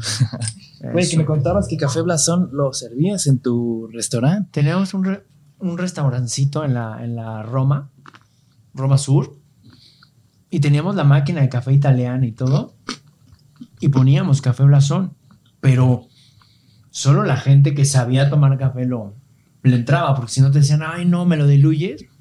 De que era un buen café. Claro. Es que sí, tú sirves esto como el café que tú haces aquí es un café bueno. Tú lo sirves en un restaurante, no te lo toma la gente. Muy duro para.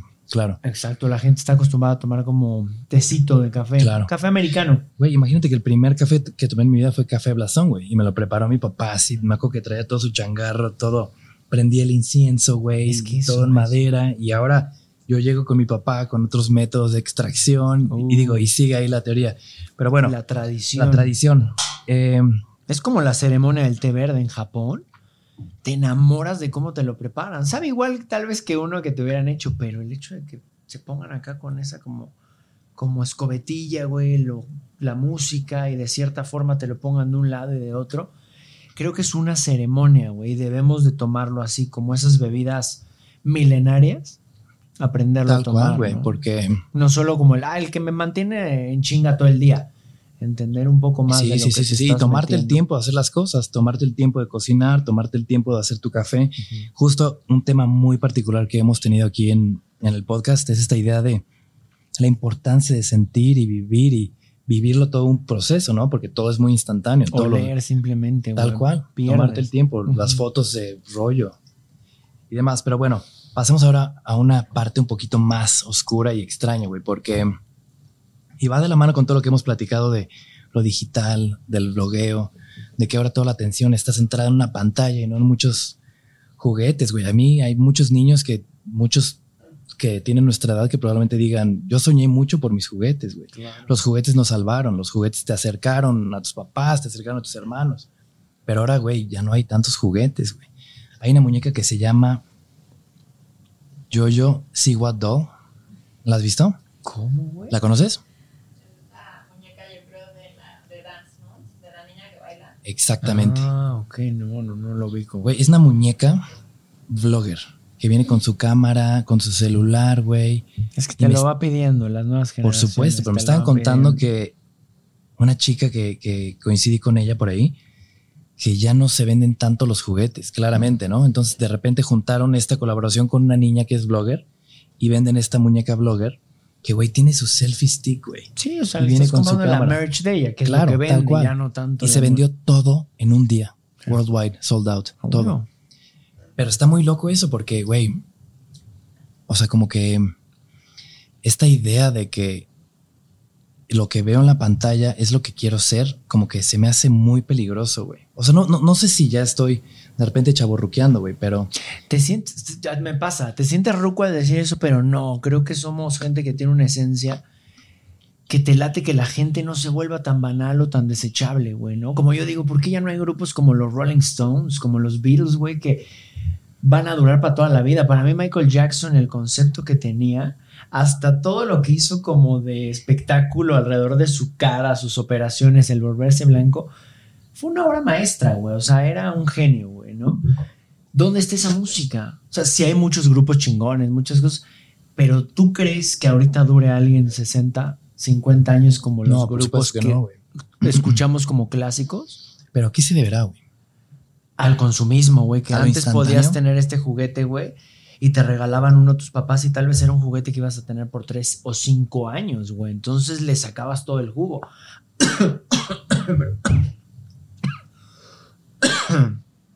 Ahora llega tu jefe y te regala uno cada, día o a la semana. Entonces, es, yo lo veo en mi niño, le regalo un Hot Wheels, pero a veces te emociona tanto y llegas con un 10 pack y la otra semana con un 50 pack. Y entonces a cada rato tiene más y más y ya no tiene un consentido. Claro. pero así nos hace. Yo veo las cantidades que comemos. Desayunas, comes y cenas proteína, güey. O sea, te chingas unos huevos con jamón, comes un bistec o una milanesa, te cenas unas quesadillas o una tostada con atún. Hace 20, 30 años no era tampoco tan común, güey, ¿no? O sea, ahora cuídate, o sea, no es como todo lo tenemos a la mano. ¿Quieres pizza? ¿Quieres comprar algo? ¿Quieres? Todo está a un clic. A un botón.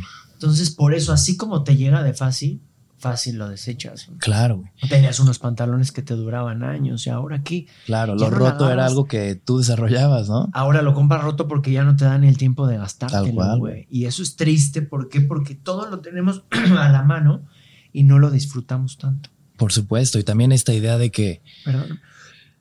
Pinche almendrita. Se me fue chueco. esta idea de que,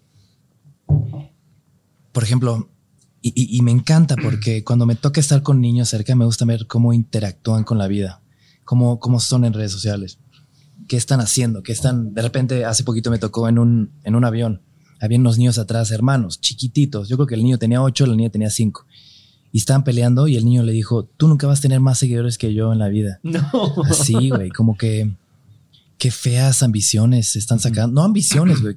Qué, qué, qué, qué miedo de aspiraciones están haciendo ahorita, güey. Porque si te pones a pensar, tú, o sea, tú haces YouTube, pero tienes todo este contexto histórico que llevas haciendo 20 años, güey, y sabes de la historia y coleccionas juguetes. Entonces, esta idea de que quiero ser YouTuber, quiero ser TikToker, quiero ser Instagrammer, como que está desvirtuando todo esto. Tú lo dijiste hace ratito. O sea, ¿qué pasa con los Vine Stars, güey? ¿Qué pasa con los Tweet Stars? O sea, el decir que tú quieres ser y el nombre de una aplicación, güey, es bastante peligroso, güey. Sí, porque dependes de eso, ¿no?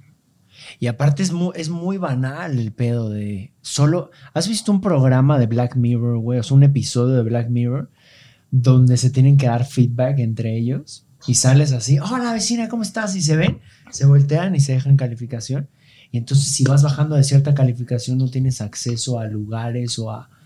O sea, vas siendo como una mierda si la gente no te califica bien. Según está muy futurista, pero así está pasando, güey. O sea, ya la gente se agüita si no tiene seguidores, ¿no? De repente yo veo amigos míos que empiezan un canal y dicen, güey, es que no mames, no llegan a las vistas. Le digo, güey, es que le estás cagando. Yo empecé mi canal de YouTube por mí. Tú hazlo como un proyecto, como una bitácora de tu vida. Si te dedicas a la cocina, si eres doctor, háblate a ti, güey. Date esos consejos a ti o a tu familia, a un amigo. Y si a la banda le gusta, le va a gustar. Pero sí, ahora todos buscan eso. Ese golpe que dices me tocó en una convención cuando llega una niñita como de 3, 4 años, güey. Y me abraza así locamente. Yo dije, pero ¿le gustarán los juguetes retro o mi pedo? Ay, no, es que te ama porque eres youtuber.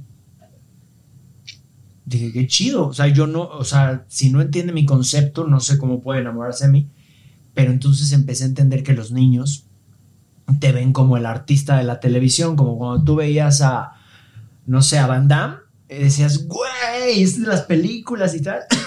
Ahora sí ve la gente a Juan Pazurita o a quien quieras, lo ven así. Pero lo chistoso de YouTube es que es súper accesible a todos. Por O supuesto. sea, tú puedes ser youtuber haciendo dos videos y eres youtuber. güey. Claro. No quiere decir que seas exitoso. Por supuesto. Y digo, también no es tanto como decir no hagas YouTube, güey. Es como, o sea, que, que ser youtuber sea una consecuencia de algo que estás compartiendo, güey. Exacto. ¿Sabes? Plasma, tu- pla- plasma lo que eres tú en YouTube. Claro, o lo que te gusta, Yo veo las tendencias y de repente dices, güey, si hablas de esto, pues los videos llegan a un millón. Y claro, claro que te das cuenta que es lo de tendencia, pero no me prostituyo. O sea, yo digo, yo sigo por mi línea, güey, vintage toys, cacería en los tianguis, viajes, pero no hago de repente lo que hace la gente con tal de que llegue alguien y me vea. A mí me va. Claro. Yo creo que la gente que te sigue a tú me sigue a mí lo hace porque nota tu esencia y se vuelven nuestros amigos.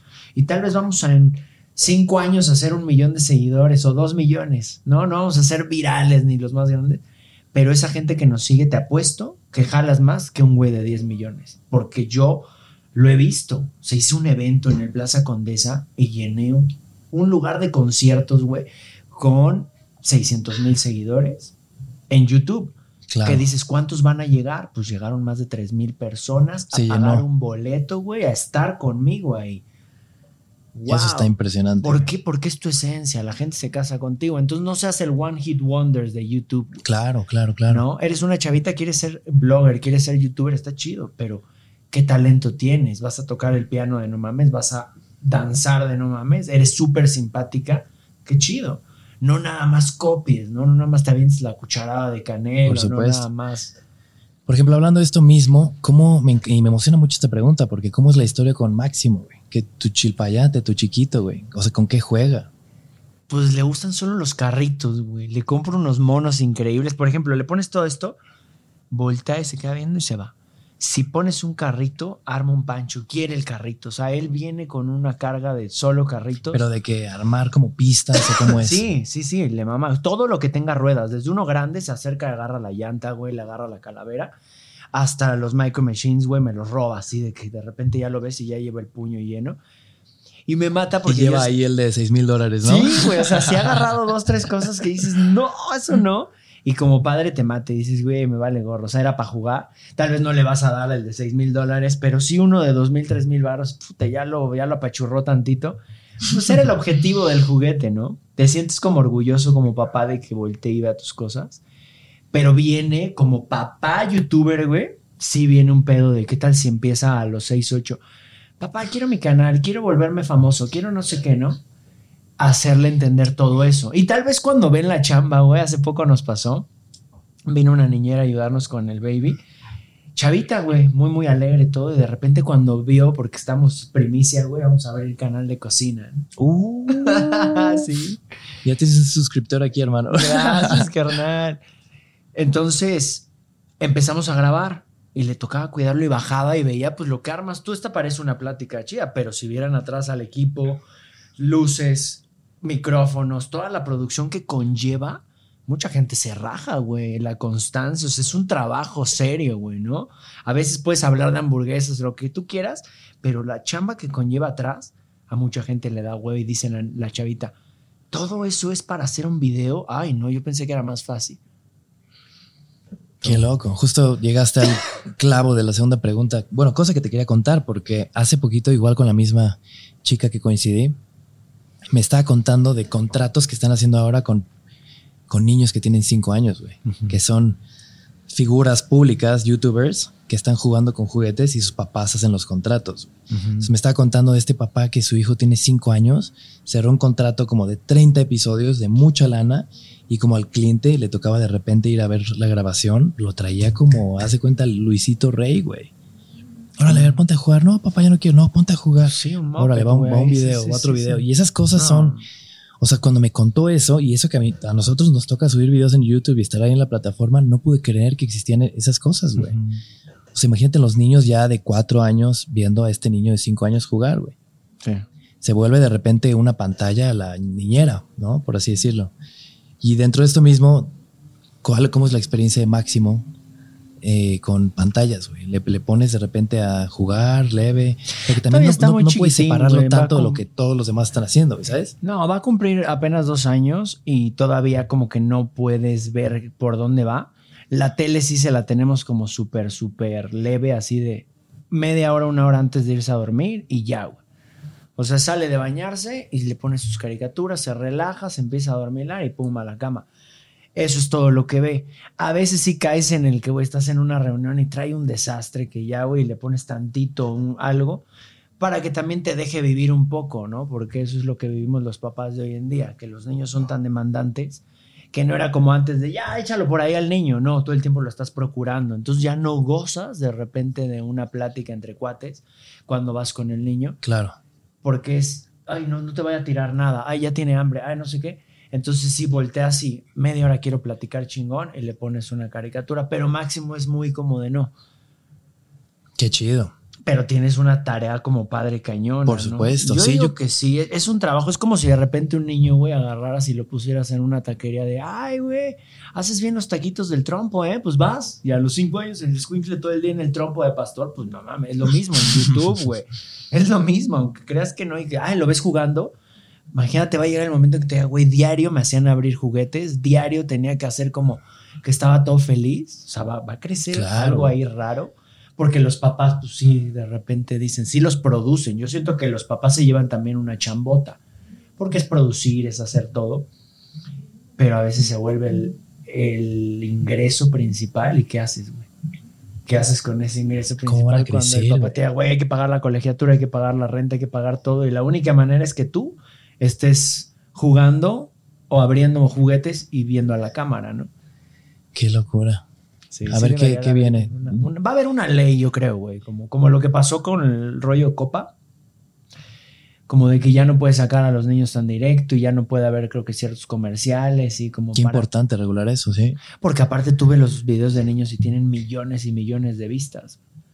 O sea, tú ves un video de Baby Shark y tiene 250 millones de vistas, ¿no? Dices, ¿cómo? Qué locura. Sí, es, es el negocio más grande de YouTube, todo lo infantil, güey. ¿Dirías que es una época donde ser un buen padre es cada vez más difícil? Sí, fácil, fácil, güey. Y qué difícil, güey, porque me acuerdo cuando mis papás de chiquito de plano me querían, no me querían meter GameCube porque decían, güey, vivimos en el bosque, salte a jugar y a caerte de un árbol, güey, y lo que veas que es dolor y volverte a levantar, pero también de repente sí te hacen un poquito, te sacan de lo que todos los niños están hablando, güey. Y socialmente también eres, ah, eres el que no tiene GameCube, güey, ¿sabes? O sea, como que sí es un punto medio Pero muy difícil, güey. Tienes una plática súper rica, eres un güey que yo te veo y estás en, en el bosque, güey, disfrutando Por supuesto, sin zapatos, güey, sintiendo el, la tierra y, y ya mucha gente no, no tiene esa sensibilidad. Yo creo que debe de haber de todo. güey.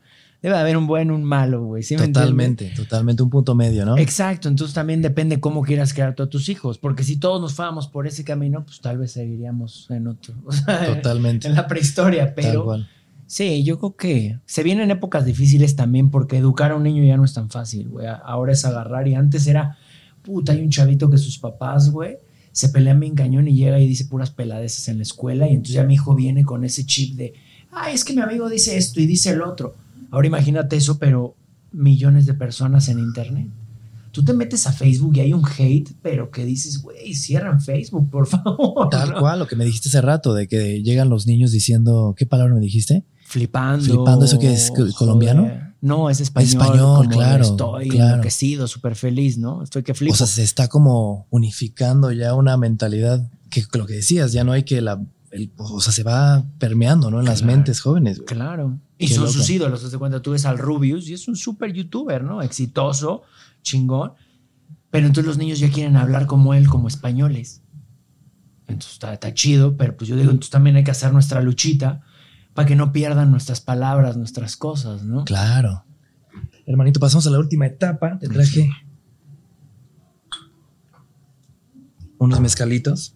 ¿Conoces mezcal, amores?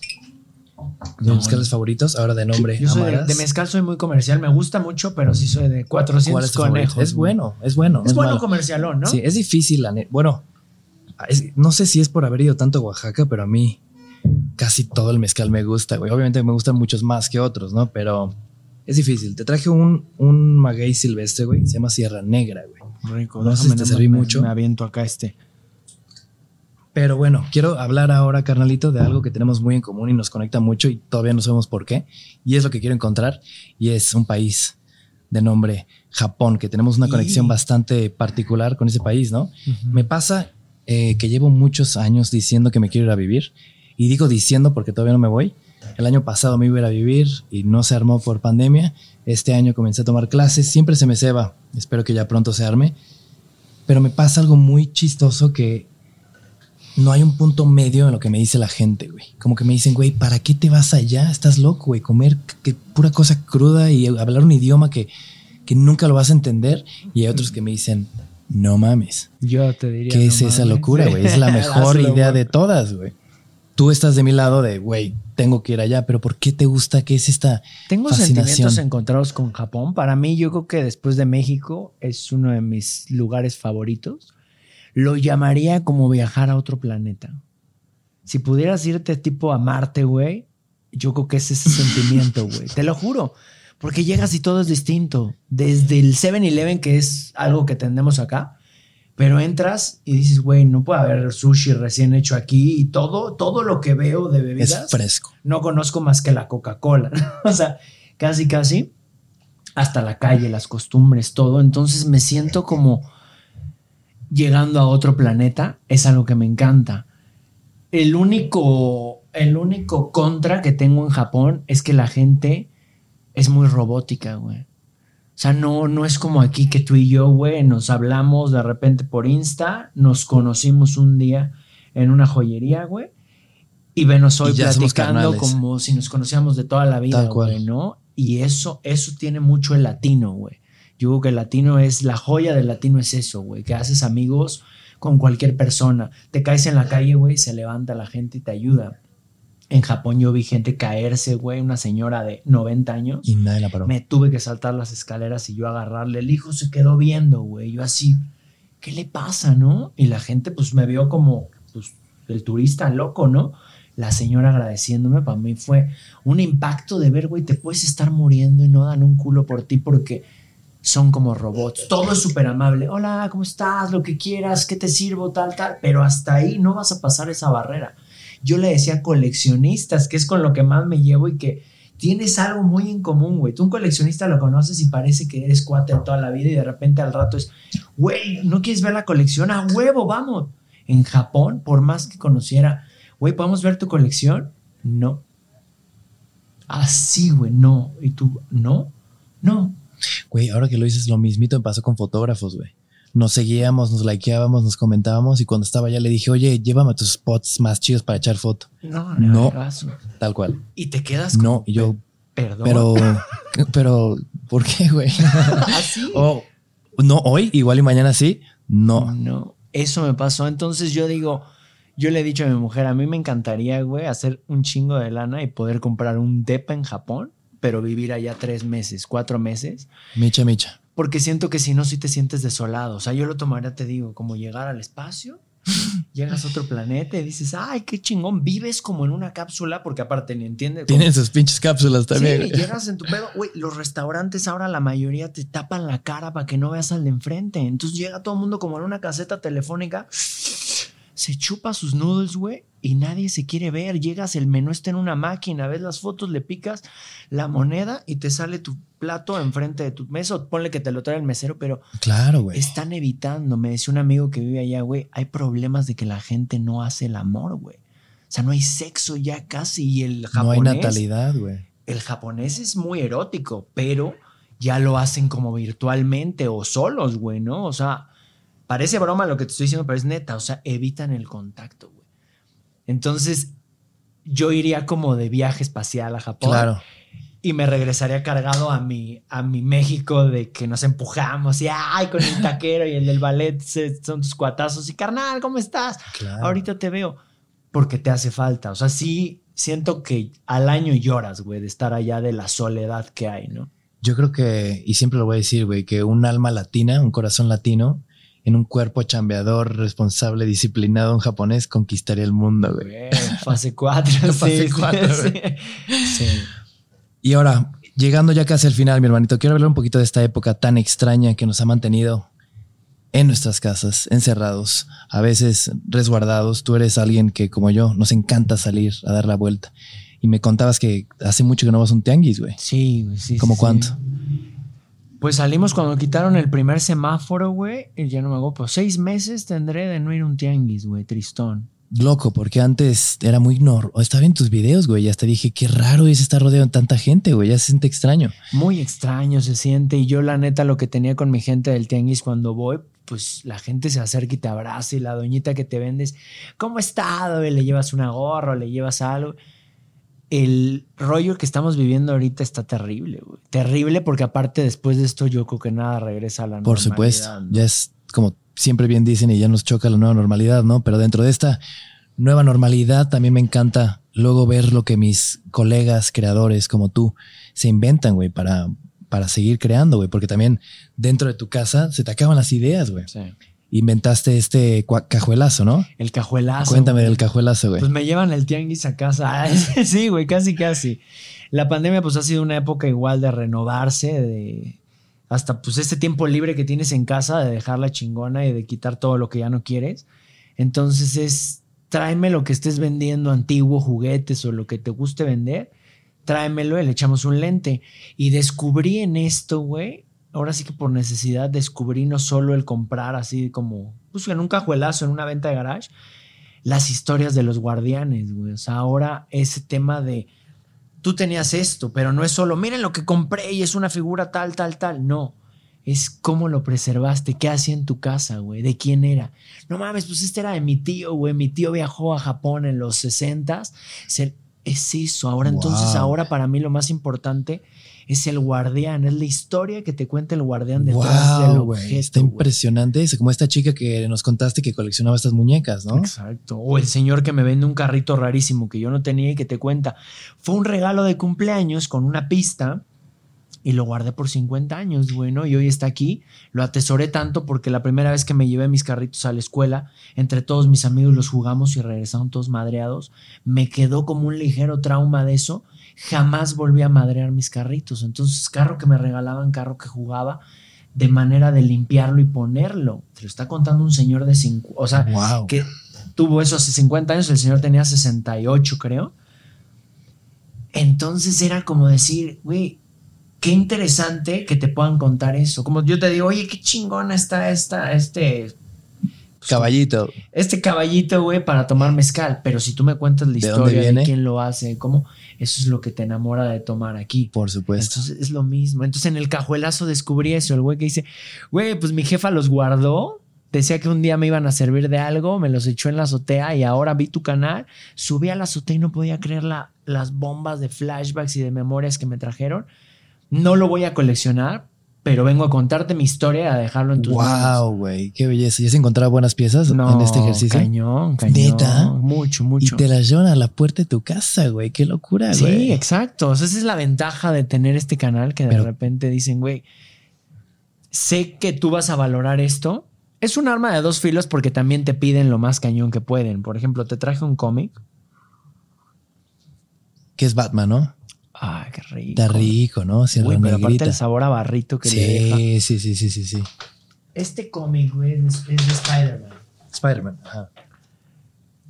Este cómic solo existe en México. ¿Por qué? Porque lo casaron con Gwen Stacy, güey. Nunca se casó con Gwen Stacy, Peter Parker, güey.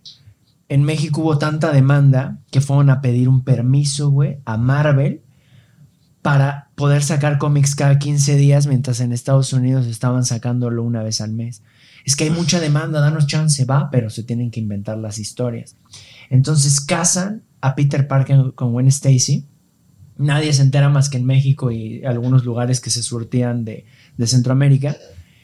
Y hoy, bueno, no hoy, pero en estos años explota la bomba de los coleccionistas americanos. ¿Cómo crees que pasó eso? Y bajo licencia de Marvel, ¡wow! Y entonces Wow, eso está impresionante, güey. este cómic es de los raros, raros de México, güey, de, de Spider-Man, del hombre araña, porque so- esta historia solo existió en México. Entonces, que te lleven esto y que te cuenten la historia de, no, es que mira, mi hermano era de los pocos que le gustaba leer cómics en la clase y el profesor llegó y le dio un fajo de cómics y le dijo, qué bueno que leas, quédatelos, ¿no? Y entre ellos venía esta joyita, se los regala al hermano, el hermano se entera, me contacta y me vende esto. Entonces es saber la historia por donde recorrió esta pieza. Y es lo que me enamora, güey, lo que me enamora. Y no me gusta solo yo quedármelo. Antes el coleccionista era muy celoso de solo yo sé, sé cuál es el raro y pum, veo por acá cómo comprarlo y no decirle a nadie. A mí me encanta decirle a la gente, tú puedes tener una joya en tu casa, güey, en el armario, en el librero, una joya que vale más de mil dólares, dos mil dólares. ¿no, güey? Tú decir, neta, y van y lo buscan y ahí está, güey, ¿no? Qué locura. Y a ver, cuéntame las otras piececitas, hermano. Ya me- más o menos me contaste hace ratito. A ti que te encanta Japón, güey. Japón tiene una cultura del juguete. Yo creo que es la cuna del juguete y del coleccionismo, güey. Este es un kaiju, que kaiju el término es como criatura extraña, güey. Porque son híbridos entre animales, robots, extraterrestres, piezas de la naturaleza. Entonces, yo lo que aprecio en esta figura, güey, es la escultura. Si tú te fijas en cada, cada trazo que tiene en el cuerpo, ves de espalda, güey. Te viajas. Parece un, Tú insecto ves- tal cual, güey. Tú lo ves en tus piezas arqueológicas, en lo que coleccionas, es el trabajo de un artesano. Como juguete lo ves como, ay, qué bicho más raro. No, fíjate como él como una pieza de arte. Todo lo que alguien tuvo que esculpir para llegar a esta pieza. Ya después se hizo en, en una cantidad grande, pero esta pieza es de los años 60 y lo jugaron niños en Japón. Aquí no existió este tipo de cosas. Entonces, cuando llego a Japón y empiezo a preguntar, ¿qué onda con Godzilla? No, pues Go- Godzilla es el rey de los kaijus. ¿Qué es kaiju? No, pues un ser extraño, una, una criatura amorfa, ¿no? ¿Y cuántas hay? ¿No? Millones. ¿Y hay antiguas? Claro, empiezan desde los 60, ¿no? Con todo esto de Ultraman, Super Seven, todo eso. Y entonces te das cuenta que hay piezas de estas que valen miles y millones de dólares. ¿Cómo Bueno, no millones, pero güey? Millones de pesos, sí, güey. Me topé con un par de millón y medio de pesos y decías, no, a ver, neta. Y le volvías a sumar, sí, güey, millón y medio de varo. La vida en Japón, pues es muy, pues muy buena, güey. O sea, tú ya has ido, ¿no? A Sí. Japón. Eh, el, el estilo de vida está cañón. Entonces la gente que colecciona es muy top. No es como aquí en México que a veces dices, güey, sí traigo los calzones rotos, pero me compro un mono, a huevo que lo hago. El mexicano somos muy apasionados. Totalmente. En Japón es que el que colecciona es porque tiene billete, güey. Entonces pagan sumas exorbitantes. Y llego y veo esto y digo, yo quiero llevarme ese pedacito de cultura japonesa a México y contarlo. Entonces me traje una serie de monos extraños, güey, que ahora los veo y la gente le vuela la cabeza, ¿no? Algo que no, no, no conocemos acá. Y traerlo. Entonces te traje ese bicho que me encanta, güey. Ahorita quería, quería que con lo que ya estás aprendiendo de japonés pudiéramos ver abajo qué decía, pero me dices que eso, ¿qué es? Katakana y cómo Es se llama el otro? katakana. Y el otro que El aprendiste. otro es hiragana. Hiragana. Hiragana es el único que me he aprendido de memoria. Es cañón. O sea, yo tengo un amigo que vive allá, güey, después de seis años y un güey meticuloso dice, no he podido perfeccionar mi japonés. Es uno de los idiomas más cañones. Entonces, total, te traigo el primer robot que existió, güey. O sea, el primer robot de hojalata manufacturado para, para venta en el mundo. Se llama Lilliput Robot 1936 ¿Qué es esa locura? ¿Y ese No. no lo encontraste? en Monterrey. Yo un día lo vi, lo tengo en un top, tengo hago unos top 5 de los robots más caros del mundo, los carritos más caros del mundo y así, las figuras de los Avengers más caras del mundo. O sea, hay un Thor, güey, de, los años 60 de hojalata en triciclo. Tú ves ahora los Avengers de Hot Claro. Toys y dices, wow, no, imagínate eso en su triciclo y vale 200 mil baros, ¿no? ¡Wow! Entonces, hago el top y yo dije, un día tengo que tener ese mono, ese robot, pero yo decía, ¿dónde va a salir en México si es japonés? O sea, está muy cañón. Un día me hablan dos chavas, súper buena onda de Monterrey, me dicen, güey, tenemos el Lilliput. Hay muchas réplicas, muchísimas réplicas. Y creíste que era una réplica. Pues cuando me mandan las fotos, es que la pátina no, es, im- es imposible. Si tú güey, lo agarras tantito y le ves cómo se craquela la pintura después de tantos años, estos Hasta me da miedo agarrarlo, güey. No, por favor, güey. Wow. O sea, desde que lo compré nunca había salido de casa y dije, tiene que ir a la cueva a pasear un rato. ¡Qué locura! La pátina te dice, y yo dije, nada más mándame fotos de aquí y de acá. Ese mismo día me lancé a Monterrey, güey, y dije, lo tengo que tener. Porque es como, En caliente, güey. güey, no podía creer que había salido aquí en México y que podía ser mío el primer robot de hojalata, ¿no? Que ni siquiera en Japón lo vi, güey. O sea, es una pieza muy cara. Muy cara y muy rara. A veces no es la lana, es la rareza de encontrarlo. Lo padre de coleccionar juguetes es que puede haber 10 güeyes con más billete que tú, pero no con tu suerte, güey. ¡Wow, güey! ¡Qué belleza, güey! Sí, güey, sí, sí. Tengo, tengo juguetes que gente que mataría por ellos, güey. Y digo, pues no me interesa venderlos, me interesa contar su historia, güey. Y que se queden en México. Me encanta cómo dices eso, güey. Exacto. Y traerte piezas, porque lo de mi país me fascina. Pero también traer piezas, güey. Me siento como cuando se llevaron el penacho, pues yo digo, ah, pues yo voy a ir y me voy a traer esto. Te traes estas joyitas, güey, que a veces ni japoneses tienen y cuentas su historia acá. Se me hace muy interesante y por eso nace el término como arqueología moderna. El contar esa historia de un robot que ni siquiera le, le tocó a mi abuelo, si no hubiera sido a mi bisabuelo, a mi tatarabuelo. Tenerlo aquí, contar el por qué se llama de esta manera, cómo saber si es original, cuánto vale, por qué es raro. Todo eso me encanta. Cuando, cuando pasa la Primera Guerra Mundial, güey, Japón se queda con una deuda. Y la manera de que la paga es haciendo juguetes ¡Wow! para diferentes partes del mundo. Entonces, Japón fabricaba con Alemania ocupada o con, o sea, Japón ocupado por Alemania o así. Y Japón fabricaba juguetes y así iba pagando su deuda de guerra. Entonces, todos esos juguetes cuentan una historia, güey, de preguerra o posguerra, dependiendo en qué estaba. Entonces te enamora, hay unos robots que te encuentras y por dentro viene la litografía de una lata de duraznos o de algún alimento, ¿no? Wow, güey. Sí, güey, el juguete va más allá del, ah, el niño lo jugó, ¿no? Te cuentan cosas. En México en los 70s y 80s hubo una ley que no permitía la importación de juguetes. Entonces, ¿qué pasa? Lili Ledy compra la licencia para fabricar es la guerra de las galaxias. Cipsa compra la licencia para fabricar Barbies en México. Y ahí es cuando dicen, pues bueno, ya que tengo la licencia, ¿por qué no tropicalizarlo un poquito? ¿no? Wow. O no tenía el color tal, pues lo voy a hacer de este color. Y esas variantes son las que hoy vuelven locos a los Claro, como que a la gente le gusta encontrar el error, güey. Porque dentro de una industria que tiene tanto control, güey, porque al hacer tantas piezas tienes que tener, güey, o sea, va a ser así, va a ser de tal manera y de repente hay como un... Sí, ¿por qué de todos esos blancos sale uno negrito? Ah, pues porque y es en todos se vuelven locos, güey. Como Peter Parker casándose, güey. A huevo. Tropicalizan las cosas teniendo esa licencia que ahorita sería imposible. Imposible, tal cual. Y de repente decir, eso es mexicano, eso es, ese es para mí el juguete mexicano. Mucha gente dice, oye, juguetes mexicanos, claro, el trompo, el valero, güey, el trompo viene de antiguo Egipto, el yoyo viene de Filipinas de antes de Cristo. Era un arma el yoyo, güey. Oye, sea, sabes mira- muchas cosas, güey. Wow. ¿Tienes un diario, güey, o algo para apuntar todo esto o todo No, se alberga en la, cabeza? chompa, güey, nada plano. Guau, la cabeza.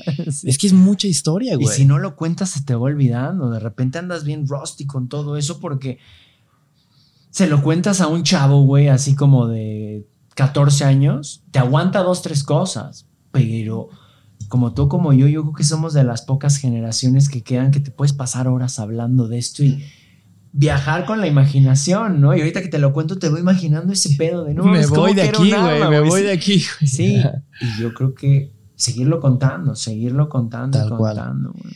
Güey, y muero porque llegamos a la pieza de Shiryu, güey. Muero, muero, muero al gran final, güey.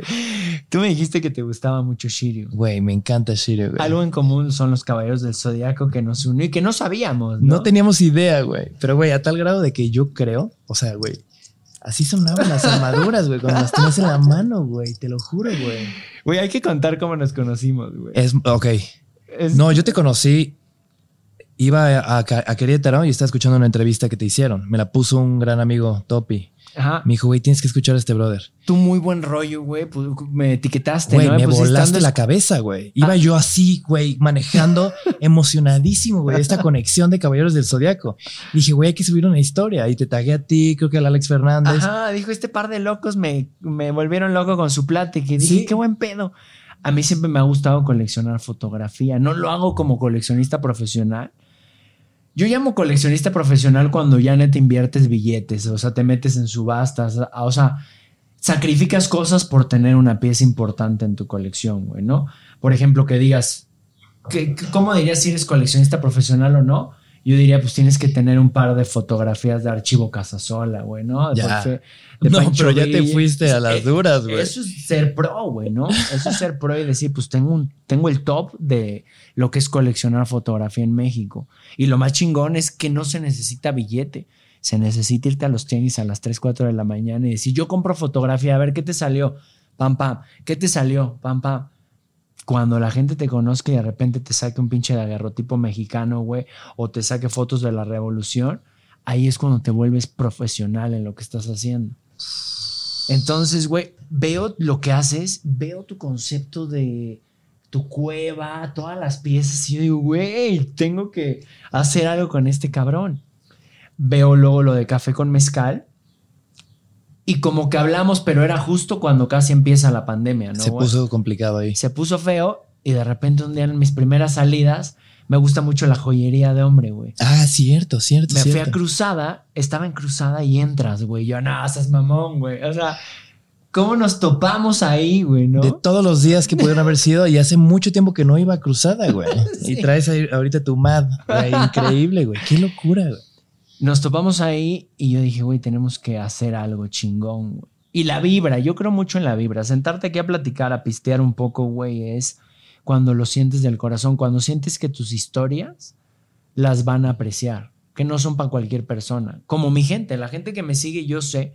A mí me gustaría a veces decir, ay, sí, me encantarían dos, tres millones de suscriptores y luego analizo y digo, ¿te gustaría nada más? Porque sí, digo, no, güey. Creo que cada uno de los que me sigue está ahí y me lo he ganado a pulso, uno por uno. O sea, a veces los saludo como si fueran de la familia en los en vivos o en mi Instagram, güey. O sea, que ya los ubicas. Y es contar tu vida. Entonces Sí. es eso, güey.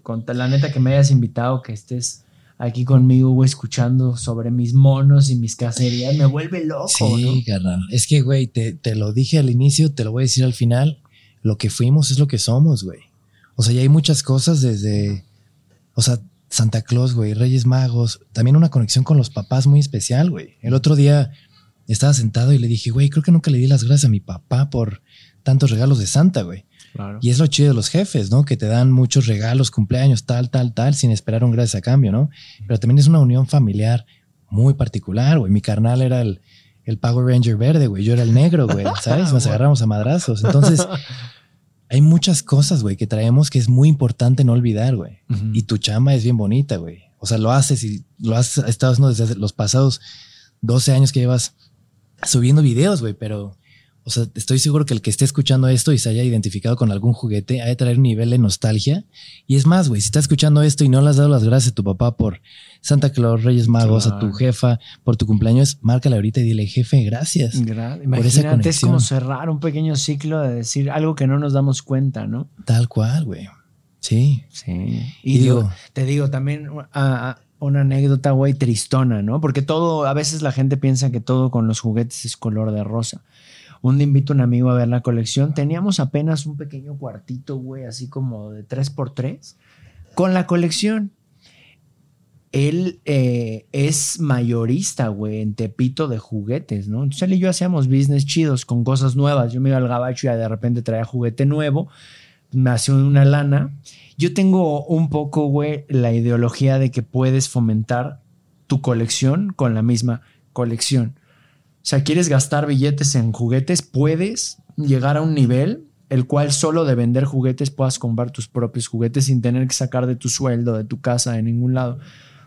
Entonces con él hacía eso, güey. Cuando estaba de auge Cars, la película, en Estados Unidos había modelos que aquí no veías. Entonces yo me iba al Target, me iba a Walmart, agarraba, llenaba una maleta solo para este güey y se la llevaba. Y el güey, no mames, esto es oro puro, güey. Yo los compraba en 15 dólares, a él se los vendía en 30 dólares y él los vendía en 60 dólares, güey. Así, güey. Entonces era, era un dealer el pedo acá, ¿no? Entonces, con ese billete, pues yo decía, puta, ahora sí me puedo comprar un mono que quería de 3 mil varos, de 5 mil varos sin sentirme culpable. Un día va y me paga unos carros que le traje y le digo, güey, ¿quieres ver el, cuarto del juguete? A huevo, vamos. Entra y empieza a ver todo y sabes, pinche loco, no mames, cuántos monos, qué padre. Y de repente se queda viendo la vitrina de carritos, güey, y me dice, hermano, ¿puedo ver este carro? Sí, güey. Un Hot Wheels de los 80 en forma de araña. Lo saco, güey, se lo pongo en la mano. Un cabrón alto, mata larga, choncho, güey, pesado de tepis. Empiezan a salírsele las lágrimas. Pero acá sin hablar, el güey así nada más se quedó como viendo, como. Y me lo devuelve, ¿no? Como de, "Pf, ya estuvo. Le digo, ¿qué pedo? ¿Qué te pasa, güey? Dice, carnal, este es el último juguete que me dio mi papá antes de abandonarnos. Me te cuento y se me hace, güey, y no es mi historia, ¿no? Así, güey, así me quedé. Le digo, verga, Dani, discúlpame. No, no, está chingón, güey, saber cómo un objeto así pueda regresarme ese flashback tan denso, ¿no? Y eso es lo que te cargas de esas energías, de historias. Casi, casi pocas veces me han contado historias feas, pero las atesoro, güey, todas, todas, tan chidas, tan feas, todas. Y te las cuento como si fueran mías. Entonces ahora yo digo, cada cosa que yo meto a mi colección tiene que tener una historia detrás. Qué porque la voy a contar, güey, ¿no? Porque también pasa, ¿no, güey? Que, o sea, es bien fácil recordar lo que hemos hecho en los pasados 20, 25 años, no sé, porque ya tú decides cómo va a ir tu vida, pero cuando eres morrito, que son los años que más te marcan creciendo, muchos son circunstancias que te pasan, güey, que tú no puedes controlar, Sí. las personas que te rodean. Pequeños traumas que te van Tal cual, güey. En la mañana le dije, ma, dos preguntas. Le pregunté a mis papás en el grupo de la familia, güey. ¿Qué pasó con mis caballeros del zodiaco? Ah. Y está chido porque siempre se los regalábamos a la señora que nos echaba la mano en la Ah, casa, ¿no? Entonces seguro por ahí alguien los trae. Y le dije, ¿y cuáles eran mis juguetes favoritos? ¿Qué, qué siempre le traía? Y me dice mi mamá y me manda fotos, güey. No mames. De época. Número uno de mis, mis caballeros del zodiaco y número dos, una cámara, güey. fotográfica, seis años, güey, con una cámara de plástico que no tomaba fotos, güey. ¿Ves? De Fisher Price. Y yo dije, güey, lo que Güey, fuimos es lo que foto, somos. Sí, te voy a mandar, güey. No te la, la cámara, güey, huevo, por supuesto que sí, güey. A huevo, el inicio. Pero así ya, ya, de plano ya puedes así ver un juguete y conseguirlo así, Sí, güey. digo, no, no es de ahorita te la traigo, ¿no? O sea, se lleva su cacería, lo, se lleva su pues su misión, güey. O sea, sí es salir. Wow, Yo, por eso me gusta llamarle cacería, ¿no? Porque es neta darte a la tarea de estar sobre ese objetivo, estarlo buscando y a veces sale y dices, bueno, voy a pagar 10 mil varos por algo que tal vez no lo vale. Sentimentalmente sí, pero tienes que separar el valor sentimental del valor real, porque también es una inversión. Yo pienso que el coleccionismo es el mejor hobby que existe, porque es de los pocos hobbies que cuando ya no quieres y te quieres retirar o tienes un problema, ahí está tu inversión. Te pueden gustar las motocross, puta, qué chingón, güey, ¿no? Es un súper deporte, hobby, lo que quieras. Pero el día que quieres vender tu moto, el casco y el equipo, te van a dar menos de la mitad de Por lo supuesto. que pagaste, güey. El fútbol te puede encantar, güey. Te compras todos los, jerseys, te vas al estadio, rentas un palco, lo llevas a otro nivel, güey. Rentas una cancha para tus compas. Te divertiste como enano, pero ¿y dónde quedó el billete? Invertido, pero no te devuelve nada. Los juguetes, güey, vives la historia, vives la cacería, el, el poderlo comprar, los amigos, el estar aquí contándote esta historia. Y el día que no quieras, el día que Dios no quiera tienes un apuro o algo, lo vendes y vale mucho más de lo que tú pagaste. Qué locura, güey. Inversiones Es una divertidas. inversión, güey, es una inversión, neta. Oye, algo que me quedé pensando mucho que te quiero preguntar es, siendo un güey tan chido, tan buena onda, güey, Gracias, y pasándola siempre chido y, y compartiendo algo tan positivo, ¿cómo, o sea, qué, qué, cómo te llega hate, güey? O sea, ¿qué No, hate te llega, güey? O sea, yo sé que el del bootleg, ¿no? No, pero hay, hay hate desde el hecho de abrirle los ojos a la gente de lo que puedes tener en el closet. Porque antes que agarrabas, agarrabas tus juguetes, ibas con el compro usado de la esquina, güey, y ¿cuánto me das? Pum, bye. Tu jefa, güey, ¿no? Agarraba y decía, ay, ya no los quieres, ¿verdad?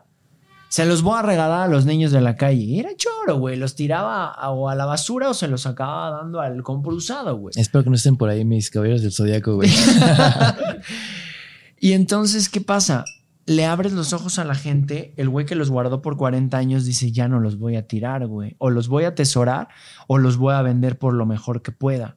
Entonces nace un poco el hate de ese intermediario, de decir, no mames, yo antes me caían en 100 varos y los vendía en 10 mil y ahora mucha gente le abre los ojos a este güey y ya no puedo hacer eso. Entonces, como que recibo hate del intermediario. ya, pero es un hate chido porque estás como homogenizando, por así decir, el- la ve- compra-venta de juguetes, güey. Y al mismo tiempo también ve mis videos y dice, pues yo antes tal vez nada más sabía de carritos y este cabrón ya me enseñó de muñecas o ya me abrió los ojos de la guerra de las galaxias, ¿no? Entonces, dicen, es mi, es mi mal necesario y al mismo tiempo sale hate de que ven que, pues que triunfas en YouTube, de que te veían vendiendo en un tianguis y de repente estás comprando en Japón, güey, ¿no? Y dicen... Es la cazuela de cangrejos, güey. O sea, México Sí, sí, sí. hay un dicho muy feo que es la Que cajuela tienes de que jalar a cangrejos. todos para treparte, ¿no? No, y que tratas de escalar, güey, y que los de atrás te van jalando. Y de repente, el ver que a mí me pega algo, como es ir al tianguis, disfrutar de mis garnachas, el tepache, comprar mis juguetes y voltear para atrás, güey. Y a mí me costó 11 años que la gente lo valorara y le gustara. Y de repente pones tianguis en YouTube y te aparecen 10 cabrones que están tratando de hacer lo mismo. Pero digo, güey, a ti te gusta el bootleg, te gusta la piratería, ahí está tu piratería, pues dices, venga, ¿no? Lo recibo con cariño porque el sol brilla para todos. Pero lo que no me gusta es que cada uno de ellos no le ponga su esencia. güey. Sí, Claro. cópiame, güey. Cópiame porque a veces es más fácil irse sobre lo que alguien ya hizo, ya un cerco que está bien hecho y decir, este pedo es exitoso, voy por ahí. Pero ponle tu esencia, Por supuesto. para que no sea simplemente la copia, Claro. sino seas tú haciendo algo similar a aquel cabrón. ¿no? Por supuesto. Y en este mismo lado de le diste al clavo, pegó muy cañón lo que empezaste a hacer, empezaste a compartir lo que eres. Y eso está muy chido, ¿no? De repente hay muchos coleccionistas, pero no muchos coleccionistas son como tú. Y pegó. Exacto. A algunos te le diste cagado, a otros te le diste buen pedo. Y en este mismo, me dijiste hace dos años, empezó a trepar el canal duro, duro, Duro, duro, severo. ¿Cómo le haces como para controlar esa ambición de que digas, ah, ok, ya sé lo que quieren, les voy a dar únicamente eso? Y, y- y- Fíjate que yo sé que la gente solo quiere verme en el tianguis. En primera hora me, me he cuidado, o sea, he tratado de también influenciar para bien. El decir, no andes como loco por ahí. Hoy no hay necesidad tal vez de andarte paseando. A mí me encantaría estar en Cancún, güey, ahorita echándome unos quiebres, güey, ¿no? Pero digo, tal vez nos toca valorar nuestra salud y no solo de nosotros, porque tal vez estamos chavos, güey, y todavía podemos salir y decir, ay, no ando, ando chupando con mis compas, pero ¿y tu abuelo? ¿Y tu papá? ¿Y tu tío? ¿Qué pedo? O sea, un poquito de cuidado hacia ellos. He sabido de gente, güey, que el hermano pues mató a la jefa por COVID, ¿no? Y dices, imagínate, güey, ¿cargarías tú con ese pedo? Yo no podría, güey. Yo no podría cargarlo de que mi hijo le pase algo, de que mi mujer, de que mi mamá, güey, alguien no podría cargarlo, güey. Digo, por aguantarme un año más, si quieres dos años más, claro. entonces sí, me gusta ir mucho a los tianguis, fomentarlo, güey, pero ahorita prefiero innovar y decir que me lleve a tal circunstancia que inventé el cajuelazo en el sentido hacia mí, ¿no? Porque también digo, ¿de dónde viene ese cajuelazo? Hay tianguis que son tan chiquitos que la gente no puede ponerse en la calle y llegan sus cajuelas, vende un rato y se va. De ahí nace ese cajuelazo, ¿no? Es la esencia del tianguis llevada a, YouTube y me encantaría seguirlo haciendo después. O sea, no solo, ah, ya puedo ir al tianguis, no, se va a quedar el cajuelazo. Pero es cuando te ponen a prueba, güey. Dices, a ver, ¿de qué estás hecho, güey? Sígueme divirtiendo, porque a fin de cuentas, show must go on. Y la Por gente supuesto. dice, ya no me gusta lo que estás haciendo, güey. Pues me voy a ver otro güey que ya está arriesgado y ahorita está en las Bahamas grabando. Claro. Dices, bueno, va. Trato de dar algo más, pero la gente castiga. O sea, YouTube castiga, güey Claro. por ese consumismo que te digo de esto ya no me está divirtiendo. Cuando el güey pueda volver a salir al tenis, lo vuelvo a ver. Así son de repente, güey. Y de este mismo lado, como tener low engagement, pocos views, pocos likes, poco tal, tal, tal, tal, ¿te afecta? O sea, digo, todos nos afecta porque de Te repente. afecta desde el bolsillo porque yo dejé, por ejemplo, de repente, güey, yo soy businessman, o sea, sí me gusta. Mi bisabuelo árabe, güey, le dijo un día a mi jefa, no trabajes, gana dinero. Es una frase muy cabrona porque tú ves a alguien que trabaja en construcción, se levanta a las 3 de la mañana, agarra su transporte, llega a las 5, güey, a la obra, le pega todo el puto día abajo del sol y de repente que le paguen 80 varos, sácate a la verga, güey. O sea, yo en mi restaurante la apliqué al revés. Yo al que más le pagaba era lavaplatos, güey, no al, al ayudante o al, al subchef, güey, ¿no? ¿Por qué? Porque era el que más se chingaba. Yo decía, a ver, quédense sin lavaplatos. No, nadie quiere. Entonces ese güey es el que va a ganar más. Pero en la vida real no pasa eso. En la vida real el que más le chinga es el que menos gana, güey. Entonces ahí viene ese dicho de no trabajes, gana dinero. Claro. Entonces empiezo a hacer eso y digo, a mí me encanta la cocina, pero de repente un día vi que los cosméticos me daban un billetón, güey, y que sabía vender cosméticos por azares del destino, ¿no? Entonces la gente, güey, o sea, yo me ponía mi mascada rosa, güey, y te encandilaba al punto de que la señora venía por un labial, güey, y salía con tres mil varos de merca, ¿no, güey? Businessman desde chiquito vendiendo tus los, los insectitos, ¿no? A que haces en tu horno, a güey. huevo, y soy muy de la filosofía. ¿Te acuerdas de esto de Pitágoras, Sócrates? Estos cabrones que te decían, güey, el güey era matemático, romántico, poeta, casi, casi cocinero. O sea, porque no sabemos más allá, pero los güeyes hacían 20 o 30 cosas chingonas. ¿Dónde se quedó eso? Yo te apuesto que para lo bien que haces tú las cosas, güey, si te dedicaras a vender en un tenis, lo harías de una manera particular. Si te dedicaras a ser piloto Güey, de avión, qué- tendrías tu manera de aterrizar Sí, el avión. sí, sí. Es eso, es enamorarte de ti, güey, y ganar dinero. A veces eres abogado y dices, cabrón, no mames, me estoy muriendo de hambre como abogado. No mames, estoy viendo, güey, que mi prima vende tangas en un tianguis y se está metiendo un billete y me está invitando al business. Suena mamón, pero ¿y si te va a dar más lana vender tangas en un tianguis que ser abogado, güey? ¿Qué vas a hacer? ¿Qué quieres? ¿Quieres dinero para tener una tranquilidad, para darle a tus seres queridos lo que quieren y estar tranqui, güey, ¿no? Pues vende calzones, cabrón. Al rato eres abogado por hobby, güey. Como yo. Abogado con tanga, güey. Ah, no. Claro. Y por último, en este mismo eh, línea de pensamiento de las redes sociales, el tan conocido burnout, que es esta idea de que haces tanto que de repente te quemas. Te están picando las nalgas todo el tiempo. Tu video, tu video, tu video, redes sociales. Hay días que te levantas, echas la web y dices, güey, no posté nada en Instagram. Y te, el algoritmo, que Te- yo, no- a mí no me gustaría echarle la culpa al algoritmo, Pero sí es culero. Es la gente, güey. Es la gente que te está consumiendo y que quisiera un video tuyo todos los días. Para después tal vez cansarse e irse, ah, ahora quiero ver carros. Ahora quiero ver otra cosa. Es ese burnout de cuando paras. Yo creo que para cuando lo necesites, date un break. De hecho, dicen que ahorita YouTube, según, te premia si te vas un ratito, güey, y decides regresar, el algoritmo le da como más views a tu video, como diciendo, ya regresó, motívamelo, ¿no? Porque sí hay mucho burnout. Órale, güey. ¿Y cómo lo has hecho cuando de repente no tienes nada de ganas de hacer nada, pero sientes que ya pasó un buen es rato? que lo que me motiva es la gente, güey. A veces, por ejemplo, es como el destino. Hay días que le digo a mi mujer, ya, güey, ya neta, me va a dar un mes de no hacer ni madre, güey, ni madre. Y de repente al día siguiente, güey, mi mujer pues como que ya se preparó de decir, ay, a huevo, ¿no? Vamos a descansar. Y en la mañana un mensaje de, güey, me dio COVID, estoy del pito y tu video me está haciendo sonreír. Mil gracias, cabrón. Mames, ¿sabes cuánta gente hay con COVID? Chingue su madre, prende las luces. Así es, güey, ¿no? Es esa motivación de que ya no eres nada más un show de, de tele. Eres un cabrón que está influenciando a alguien a tener una sonrisa, a estar de buenas, güey. Y parece broma, pero pregúntale los mensajes que recibimos, güey.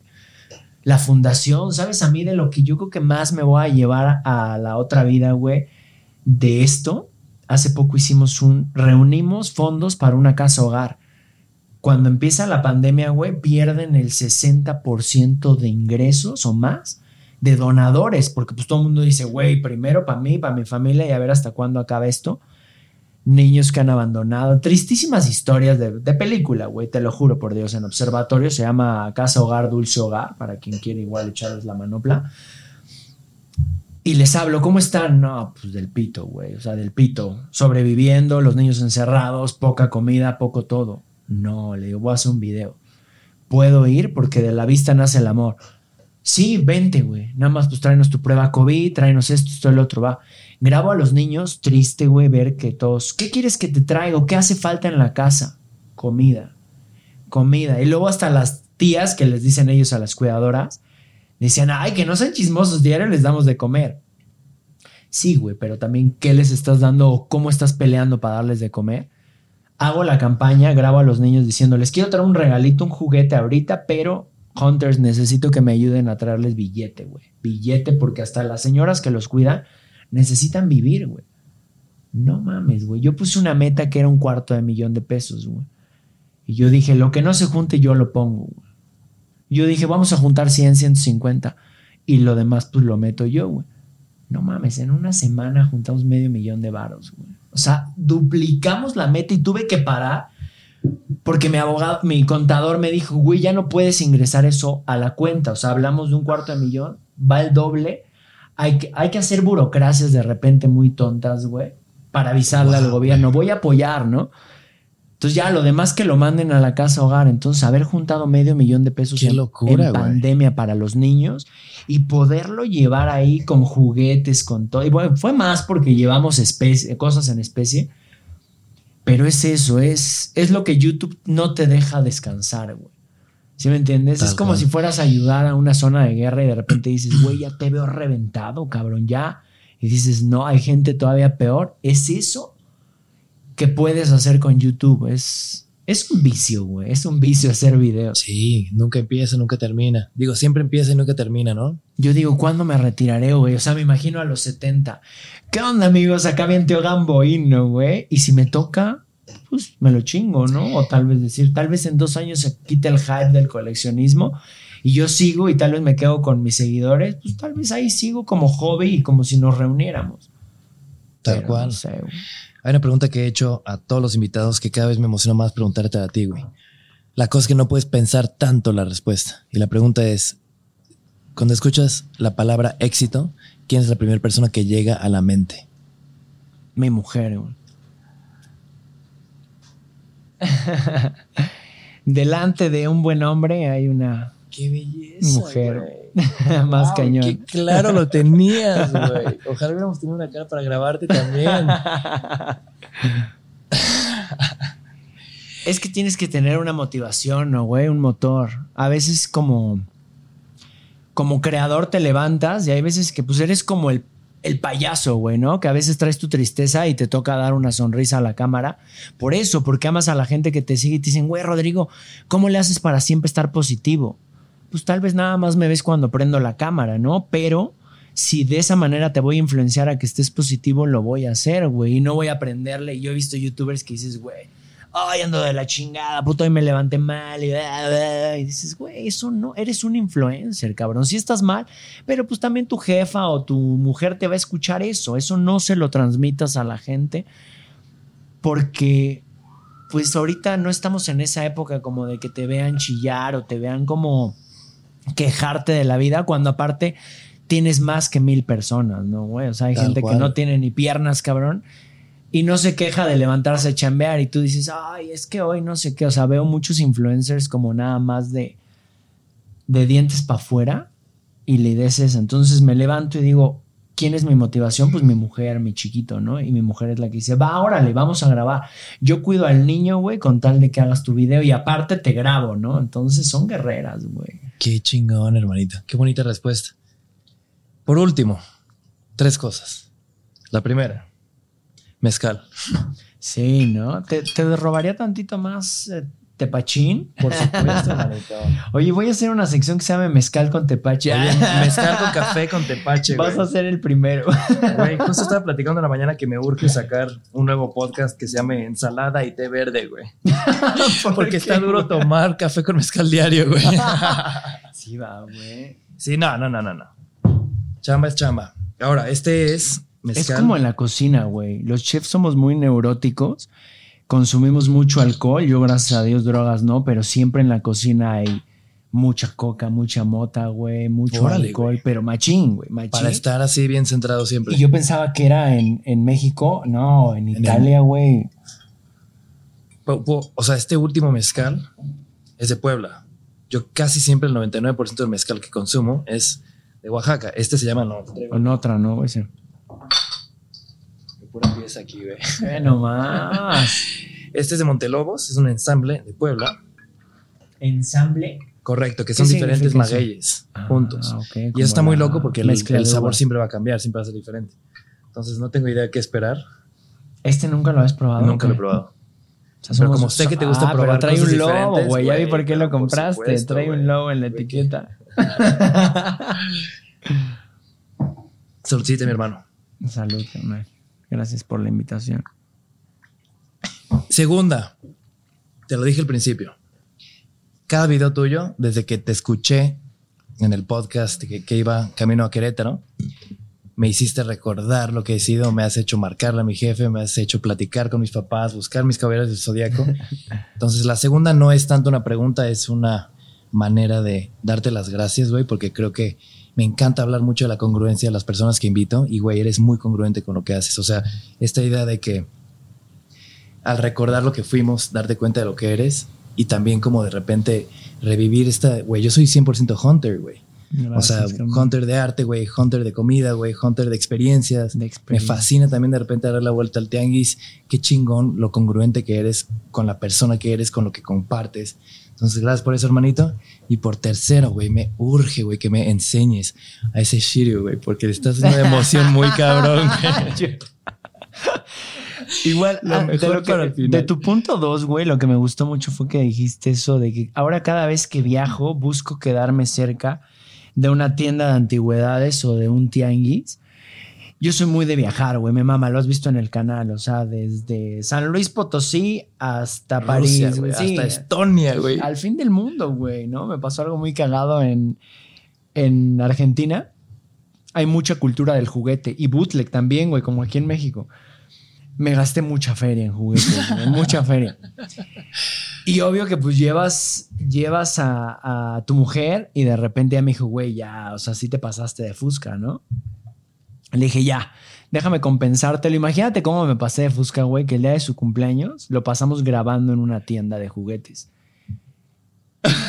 No, lo disfrutó, güey. No te creas que fue así como, ay, no, no, dijo, me lo chuto, mañana podemos festejarlo. Yo me sentí muy mal, güey, porque es de esas veces como que dices, no llegué al show de la primavera de mi hijo, así casi, casi dije, no mames, güey, o sea, te está grabando Pero ella sabe la importancia de esos videos para la gente que nos sigue, o sea, sabe, y dijo, me lo chuto, güey, mañana me festejas, neta.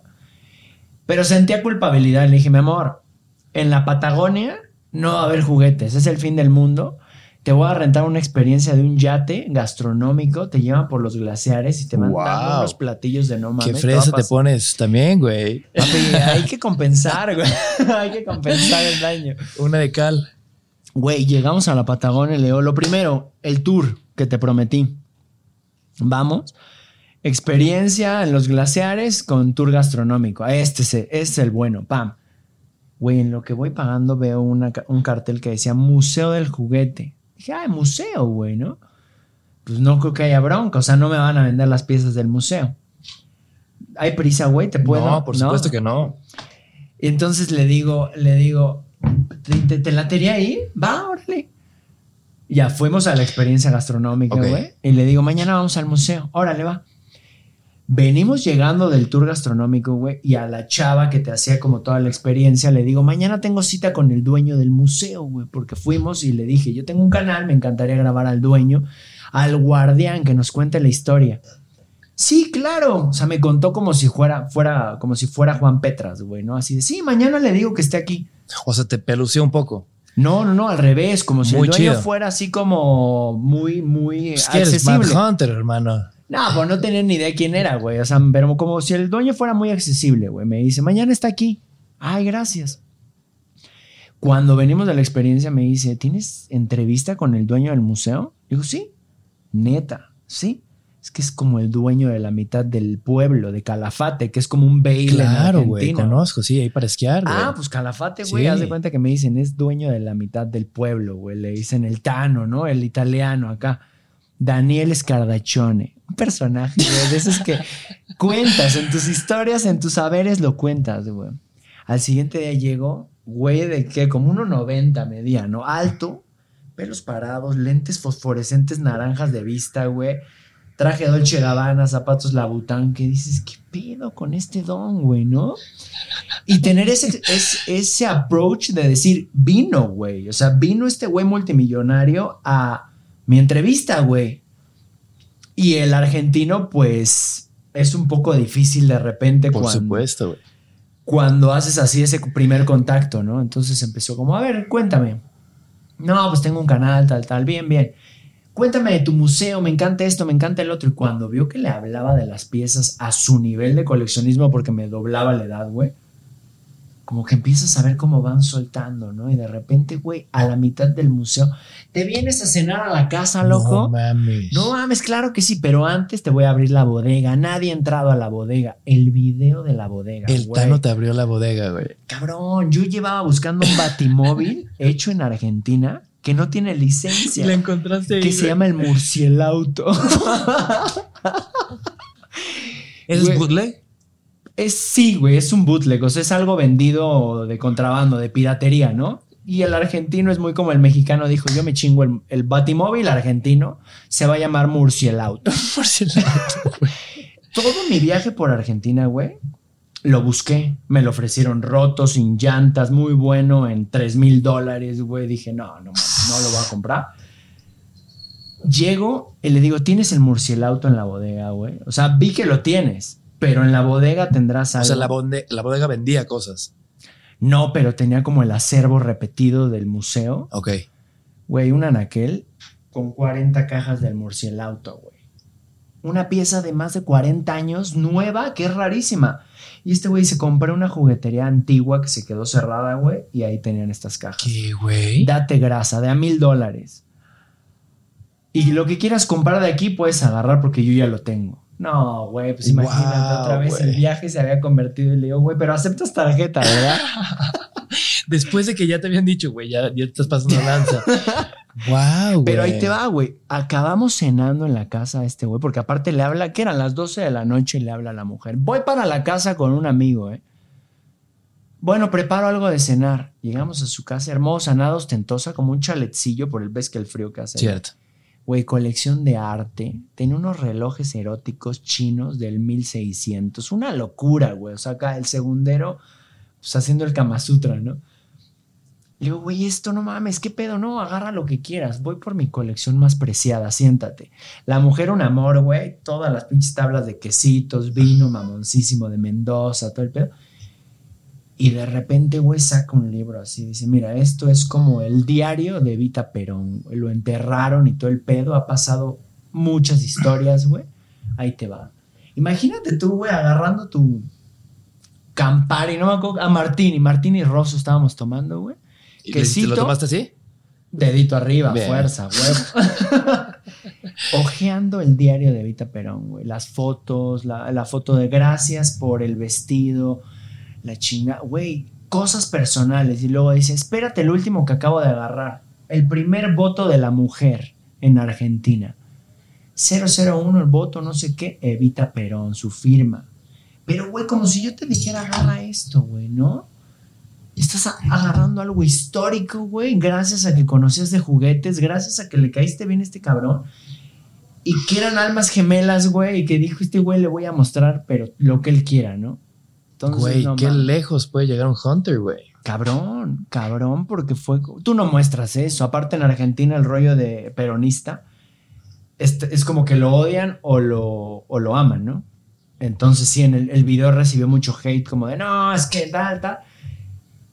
Pero al mismo tiempo, yo lo tomé como una experiencia increíble, güey. Y a la fecha le mando un WhatsApp, ¿qué haces, no? Y es un güey neta súper importante, güey, ¿no? Qué locura, lo, lo lejos que te llevaron los juguetes, güey. Entonces, ¿eso qué te motiva a seguir, güey? A seguir viajando. Y perdóname, todo este rollo te lo conté, güey. Porque fue gracias a que ahora en mis viajes meto como... O sea, a huevo meto el ir a un tianguis de antigüedades o a una tienda de antigüedades. O sea, un bazar de pulgas. ¿Por qué? Porque llegas, Rusia no lo vives igual a que si vas a un, a un mercado de pulgas. Ves todo, güey. Ves un país. O sea, Perdón, perdón, es que tengo tantas ideas, güey. Que es échale, como échale. si viniera un turista a México y te dice, bueno, fui a Bellas Artes, fui a Xochimilco, fui a tal. Chido. ¿Pero ¿Fuiste qué? a la lagunilla? Fuiste a la lago, güey, te chingaste unas quecas, compraste una antigüedad, o sea, o simplemente a, a otro tianguis más cañón, ¿no? O sea, un salado, un Santa Cruz, un tianguis donde ves Uh. a la gente real vendiendo las cosas por historia, güey, que dices, esto es el país, esta es la comida verdadera. Entonces yo en Rusia, yo ya, yo ya digo, vas a un país, ve a un tianguis de antigüedades si quieres conocer el país. En Japón fuimos un tianguis abajo de un estacionamiento, la gente vendiendo sus chácharas y ves desde una vajilla de porcelana güey, hasta las revistas porno, a los juguetes. Es la mejor manera de conocer un país. Entonces si viajan, consejo, vayan al tianguis de antigüedades más cercano. güey. ¿Sabes a cuál fui? A Berlín, güey. Uh, no Y por está. ejemplo, O ahí sea, me en encantó, Berlín, güey. Para el Love Parade, el último Love Parade que hubo. Wow, güey. no a chacharear. Y, y anduve chachareando, güey, y me di cuenta que los berlines, ¿cómo se dice? ¿Berlinesques? ¿Berlineses? Berlineses, ¿no? Tienen una fascinación por las lupas, güey. No mames. Y tienen como, había muchísimos lugares con lupas, güey. Pero justo lo que dices, güey, vas viendo, vas conociendo a un país, güey, a una cultura, a una ciudad, güey, por lo que venden ahí, güey. los atuendos que traen. Tal cual, güey. Llegas aquí en México y ves los clásicos sombreros, la joyería que traen los vendedores de chácharas, güey. El léxico. No, es mágico. El tianguis es Qué mágico. chido, güey. hermanito. Güey, te tengo que enseñar muchas piezas ahorita que terminemos de grabar, güey. Carnal, vamos a mandarlos también. Hoy vine, no solo a hacer esta entrevista, vine a hacer un video sobre tu colección, güey. Yo sé que hay mucha banda que viene y la ve, pero yo quiero documentar las historias detrás de esos objetos. Güey, no se diga más. Que se arme, güey. Que Va, se arme, que se arme. Que te voy a contar la historia de las piezas más chidas y las más difíciles de conseguir. Empezando por la camarita, güey. Por la cámara, por la Rolleiflex. Me late. ¿Sí? Cerradito, hermanito. Pero a ver, dime, ¿me vas a enseñar o no me vas a enseñar el dragón Ah. Shir? güey? Todo el mundo así, qué pedo. Porque es que además es negro, Es que, güey, güey. lo primero que quería era empedarme. Yo solo vine por el mezcal, güey. A huevo, a huevo. Está bueno, ¿tú qué me puedes decir de este último mezcal, güey? Yo como amateur, como... No me gustó. No te gustó. Tiene muchos sabores, demasiado fuertes, demasiado... Como que a mí me sabe muy como. mm, como. Como quemado, ¿sabes? Ándale. Sí, No, no me. está malo, no está malo, pero, güey, el primero que me serviste es Cierto. para- Igual y también después de tantos diferentes.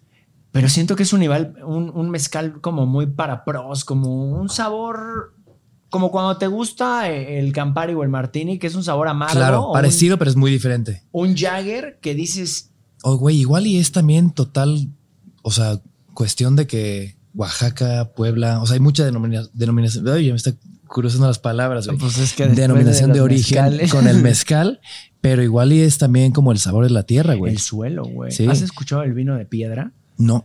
Crece la vid, güey, de las uvas entre piedras. Y el vino es de que te gusta o no te gusta porque es como, amin- como mineralizado de este sabor a piedras, güey, ¿no? Y es caro, pinche botella te vale en la naval mil varos, en un restaurante, olvídalo. Pero ha de ser eso. Puede ser Se siente como... Como que no estamos acostumbrados a este tipo de tierra. de- Acidito, ¿no? Sí, Sí. totalmente. No está malo, pero es para conocedores, pues. ¿Ya? ¿Ahora sí? Por ¿Cuál? supuesto que sí, güey. ¿La Vámonos. celda o el caballero? No, el caballero, Para güey. este vas a decir que mamón, pero traje guantes. Por supuesto que me los voy a Te voy poner, güey. explicar por qué, güey. No, no, no. O sea, ah, tú lo sacas. Va, mejor, güey. Me gusta. el- No, no, ¿sí? Sí, por favor. O sea, ¿nunca lo has abierto?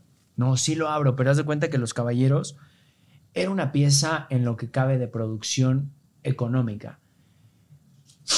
Entonces, ¿qué, ¿qué tal? Seriedad todo. ¿Qué pasa, güey? Estos que eran, les llaman mail away.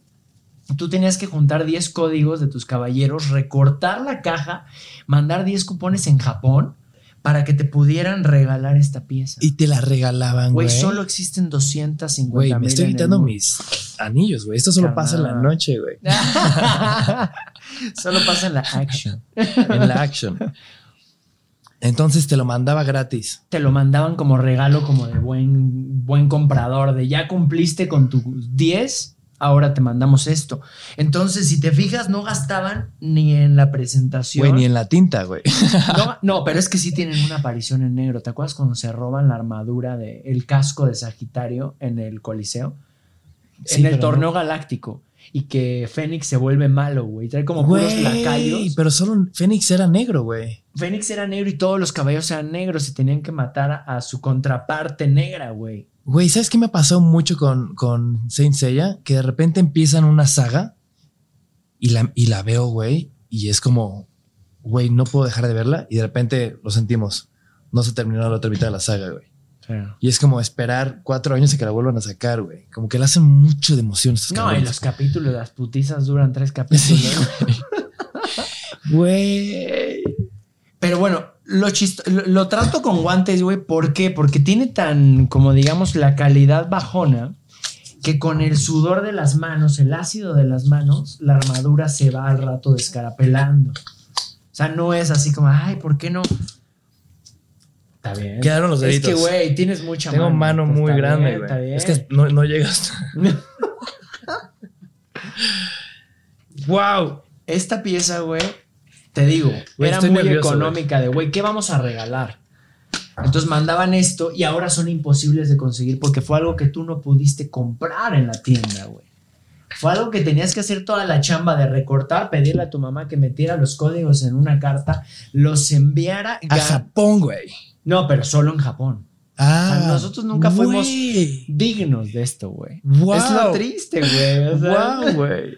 Entonces, ¿qué hago? Pues me voy a Japón y digo, voy a traer el santo grial de los caballeros y los tengo a los cuatro, güey. A los cinco, ¿no? Cinco. Tengo a los cinco, pero te traje a Shiryu.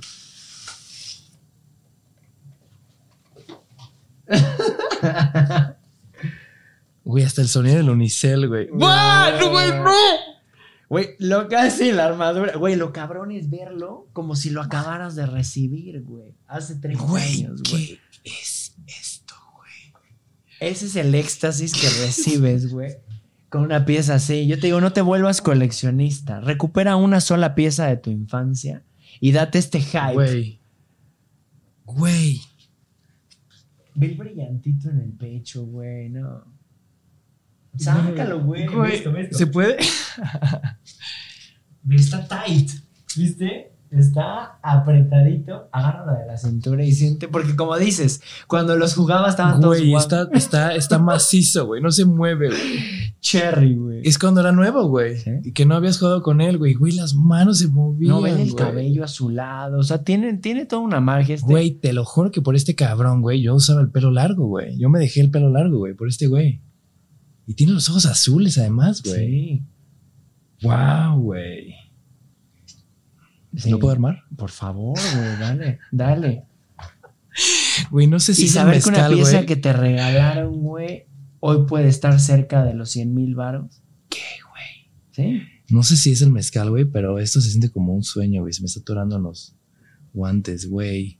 Mm. Sí, güey, sí, para mí es... Y aparte poderlo compartir, es que va más allá, güey, o sea, no es tanto el... Lo tengo y lo guardo, no. Hoy ver tu cara, güey, para mí es un bonus más a esa figura, ¿sí me entiendes? Güey. O sea, es el día que se lo saqué un amigo, Güey, güey. güey, güey. Un amigo, güey, que lleva muchos años dejándose el pelo largo, güey, que jugó, güey, a taparse los ojos. Eso es lo más cabrón, güey. Y que sus cuates lo madreaban así. Sí, güey, porque eran gandallas, güey. No veías nada y te soltaron un madrazo, güey. Te tenías que defender. Güey. Güey, qué chido, qué chingón. Güey, te lo juro que me está temblando la mano, güey.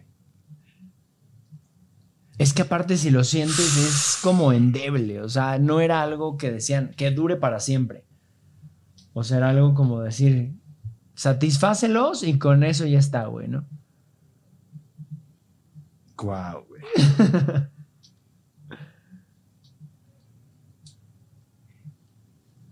No, y aparte enterarte de eso, güey. Cuando empiezo a coleccionar caballeros me doy cuenta que los que teníamos hechos en México, bueno, no hechos en México, los que vendían en México eran hechos en Taiwán, distribuidos para España y mandados a México.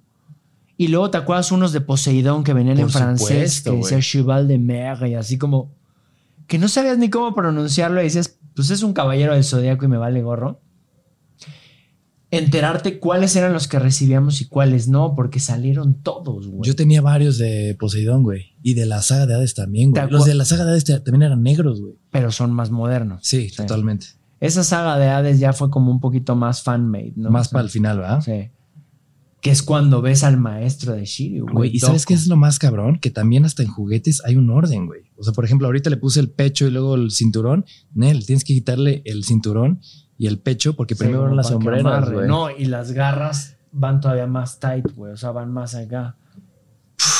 Es, es difícil, güey. O sea, a veces no machaban tanto, ¿no? Le metías la rodillera y se caía, ¿te acuerdas? Sí, Lo jugabas y decías, ¿por qué no se está? Y te, te los encuentras con Durex. pero es que, güey, desde ahí ves nuevamente una cultura, güey. Los japoneses son muy herméticos, güey. Si vamos a hacer juguetes para niños pequeños, no me importa, güey. No- se tienen que sentar a ver cómo funciona esto. Exacto. Este es mi juguete, que Sí. se acoplen a él, güey. Güey, hace muchos años que no ar- armo un caballero del zodiaco, güey. Es que creo que cae en la. En el pelo, güey. Ah, no, más bien, ese así van primero y luego van las garras, ¿no? Sí. Ajá. ¿Cuáles garras, güey? Ah, sí, las garras del pecho. Esta. Y además negro, güey.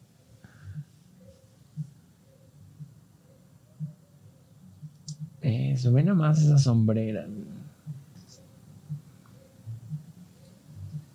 Y a veces me preguntan, ¿juegas con ellos? Digo, güey, el simple hecho de armarlo, estás jugando. Ve, vele la sonrisa a este cabrón. Güey, te lo juro que lo estoy gozando mucho, güey. Qué chingón. ¡Wow, güey! Es que, güey, ve cómo le quedan las garritas, güey. Agárrala. Güey, wow, güey.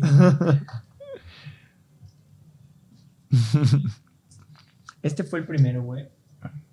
Ese fue el. Sí, el, el- No, el primero fue el espadín.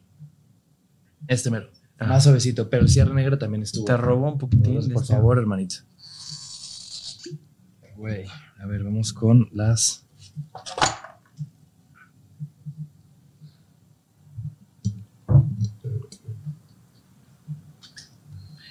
Güey, ¿hace cuántos años no armo un?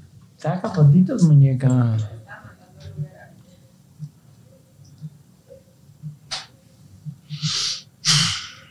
Es. Sí te aventabas un rato, güey. O sea, era algo como niño que pensabas, ¿no? Y aparte, dime si no, cuando lo armabas pensabas en la caricatura. Güey. Que ahora les gusta llamarlo anime, ¿no? Yo digo, no sean mamones, güey. Como manga o anime, depende, cómic o, o caricatura. ¿Saint Seiya o Caballeros del Zodíaco?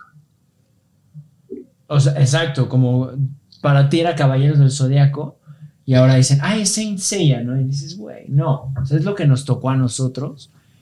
Y anime significa caricatura, a fin de, de cuentas, pero dicho en japonés. Yo estoy segura que está cantando la canción en su. Los guardianes del universo.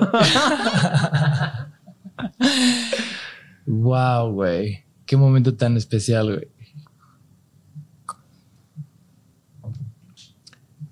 Chécate esto, bebín. Güey. Gracias. Carnal, gracias a ti, güey. Ahorita quieres o no, le estás impregnando una vibración que es lo que se lleva en esos juguetillos. Wow, güey. Pues cuando salga este a la venta ahí en Mad Hunter Store, güey. Ese no. Güey, no un- sabes cómo te quería conseguir un... El verde, o sea, el tradicional, güey. Pero te lo voy a conseguir, güey. No quería decirte. Güey, llévame a, a, a, a cazar, güey. Vámonos a Japón, Sí. güey. Está la mata de Saint Seiya, güey. Está, está, estamos grabando ahorita, güey. Lo que digas se- será usado contra Güey. tu. Este cuadro por segundo, güey, se ve sencillo, pero imagínate poder tener un fragmento de tu caricatura favorita de niño pintada a mano que ya no existe. O sea, ya ahorita Ya ni se hace a mano, güey. es digital. Y se ve ahí la tinta, Esto tal no cual. lo hago, carnal. Lo que quiero, güey, lo vas a oler. Güey, qué bueno que se llama café con mezcal y no café con agua, güey. no, ya no, es- ya todo roto. No, es que tienen como un sellito así de que el japonés, güey, compras esto, pregúntale a mi mujer, es una ceremonia.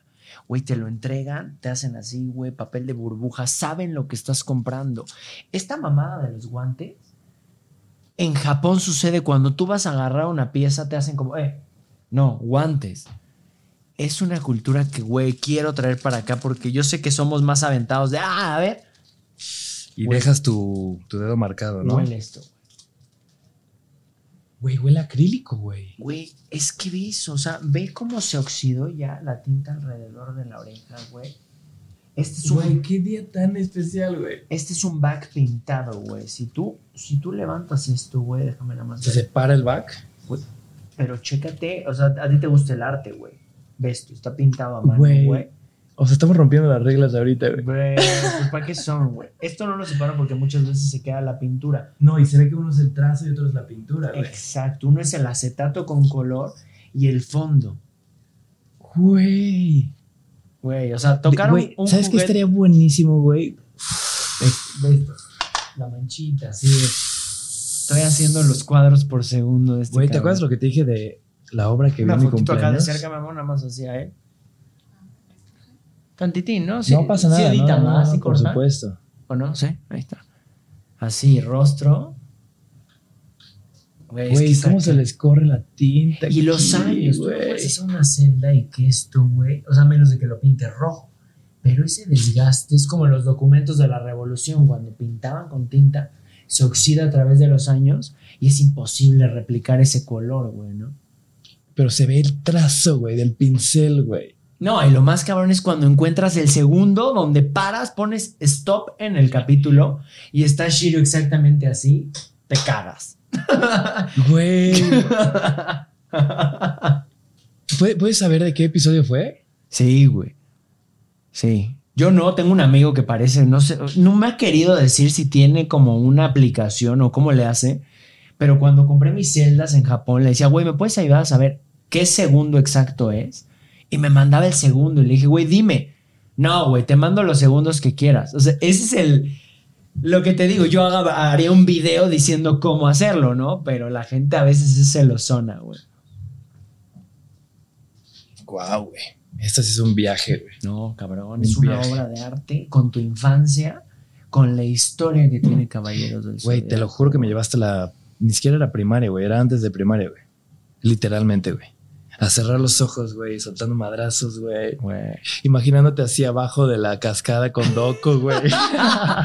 Güey, cabrón. ¿Sí viste cuando Doku, güey? Se hace Sagitario, güey. No, no, no. No, Libra. Se, Libra, Libra, se vuelve Libra. No, pero el maestro Doku Se hace grande. se pelea con... eh, Eso pasa en Hades que ya no nos tocó. O sea, eso ya fue que te digo Sí. más como fanmade.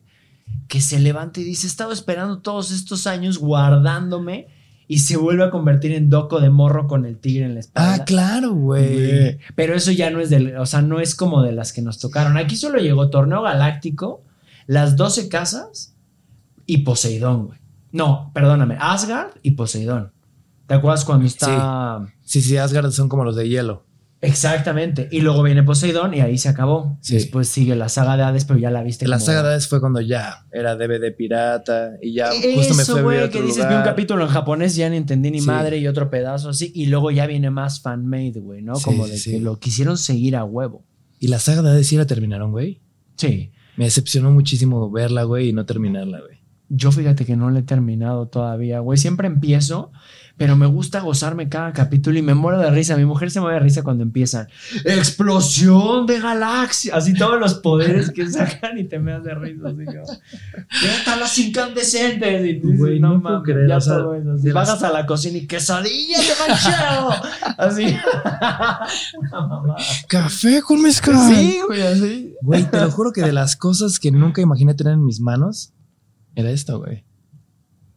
Gracias, güey. No, gracias a ti, güey. Te digo, a mí eso es lo que me gusta. Ahora traemos un concepto de que quiero poner, o sea, siempre mi sueño a corto plazo es abrir un museo.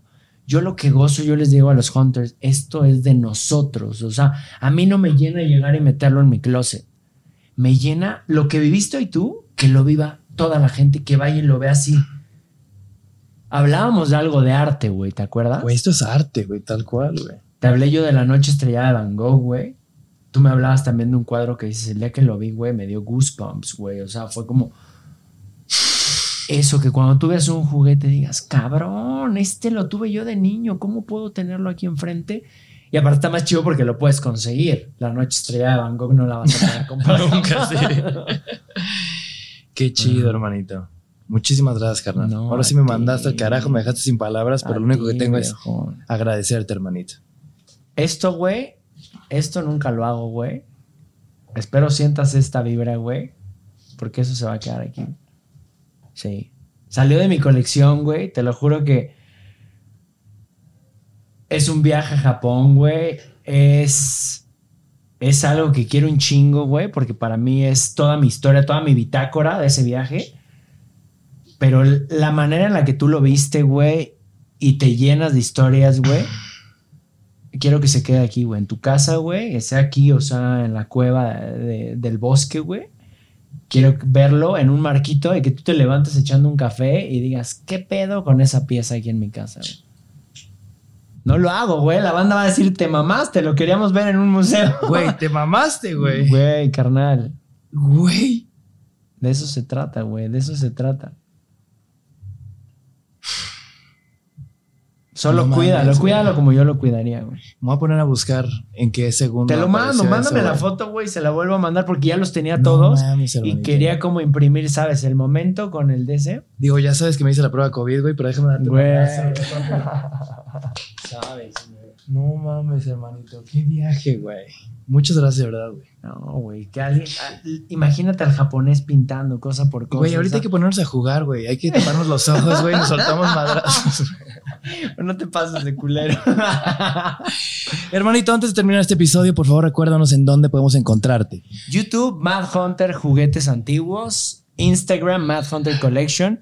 Pongan Mad Hunter junto y les aparece magia. Buenísimo. Síganlo, amigos. De cualquier manera, todos los links los van a encontrar en descripción. Y gracias, hermanito. ¿Algo más que quieras decir para cerrar esto? ¿Algo que te gustaría que se fuera, que se llevara la bandita después de una plática tan especial y emotiva? Pues que todos somos hunters y que busquen eso, busquen esa presea que les llene el corazón. No se tienen que volver coleccionistas, solo dense el hype. Dense este rush que estamos sintiendo con ese objeto y pónganlo en su casa y cuenten la historia. Hagan que nuestra infancia, que nuestras tradiciones trasciendan, desde el lenguaje hasta los alimentos, hasta una obra de arte. Que no muera. Que no muera, exacto. Chido, hermanito. Muchísimas gracias a todos por acompañarnos. Nos veremos a la próxima. Saludcita, ¿dónde está mi mezcal? ¿Dónde está mi mezcal? Saludcita. Venga. Chao.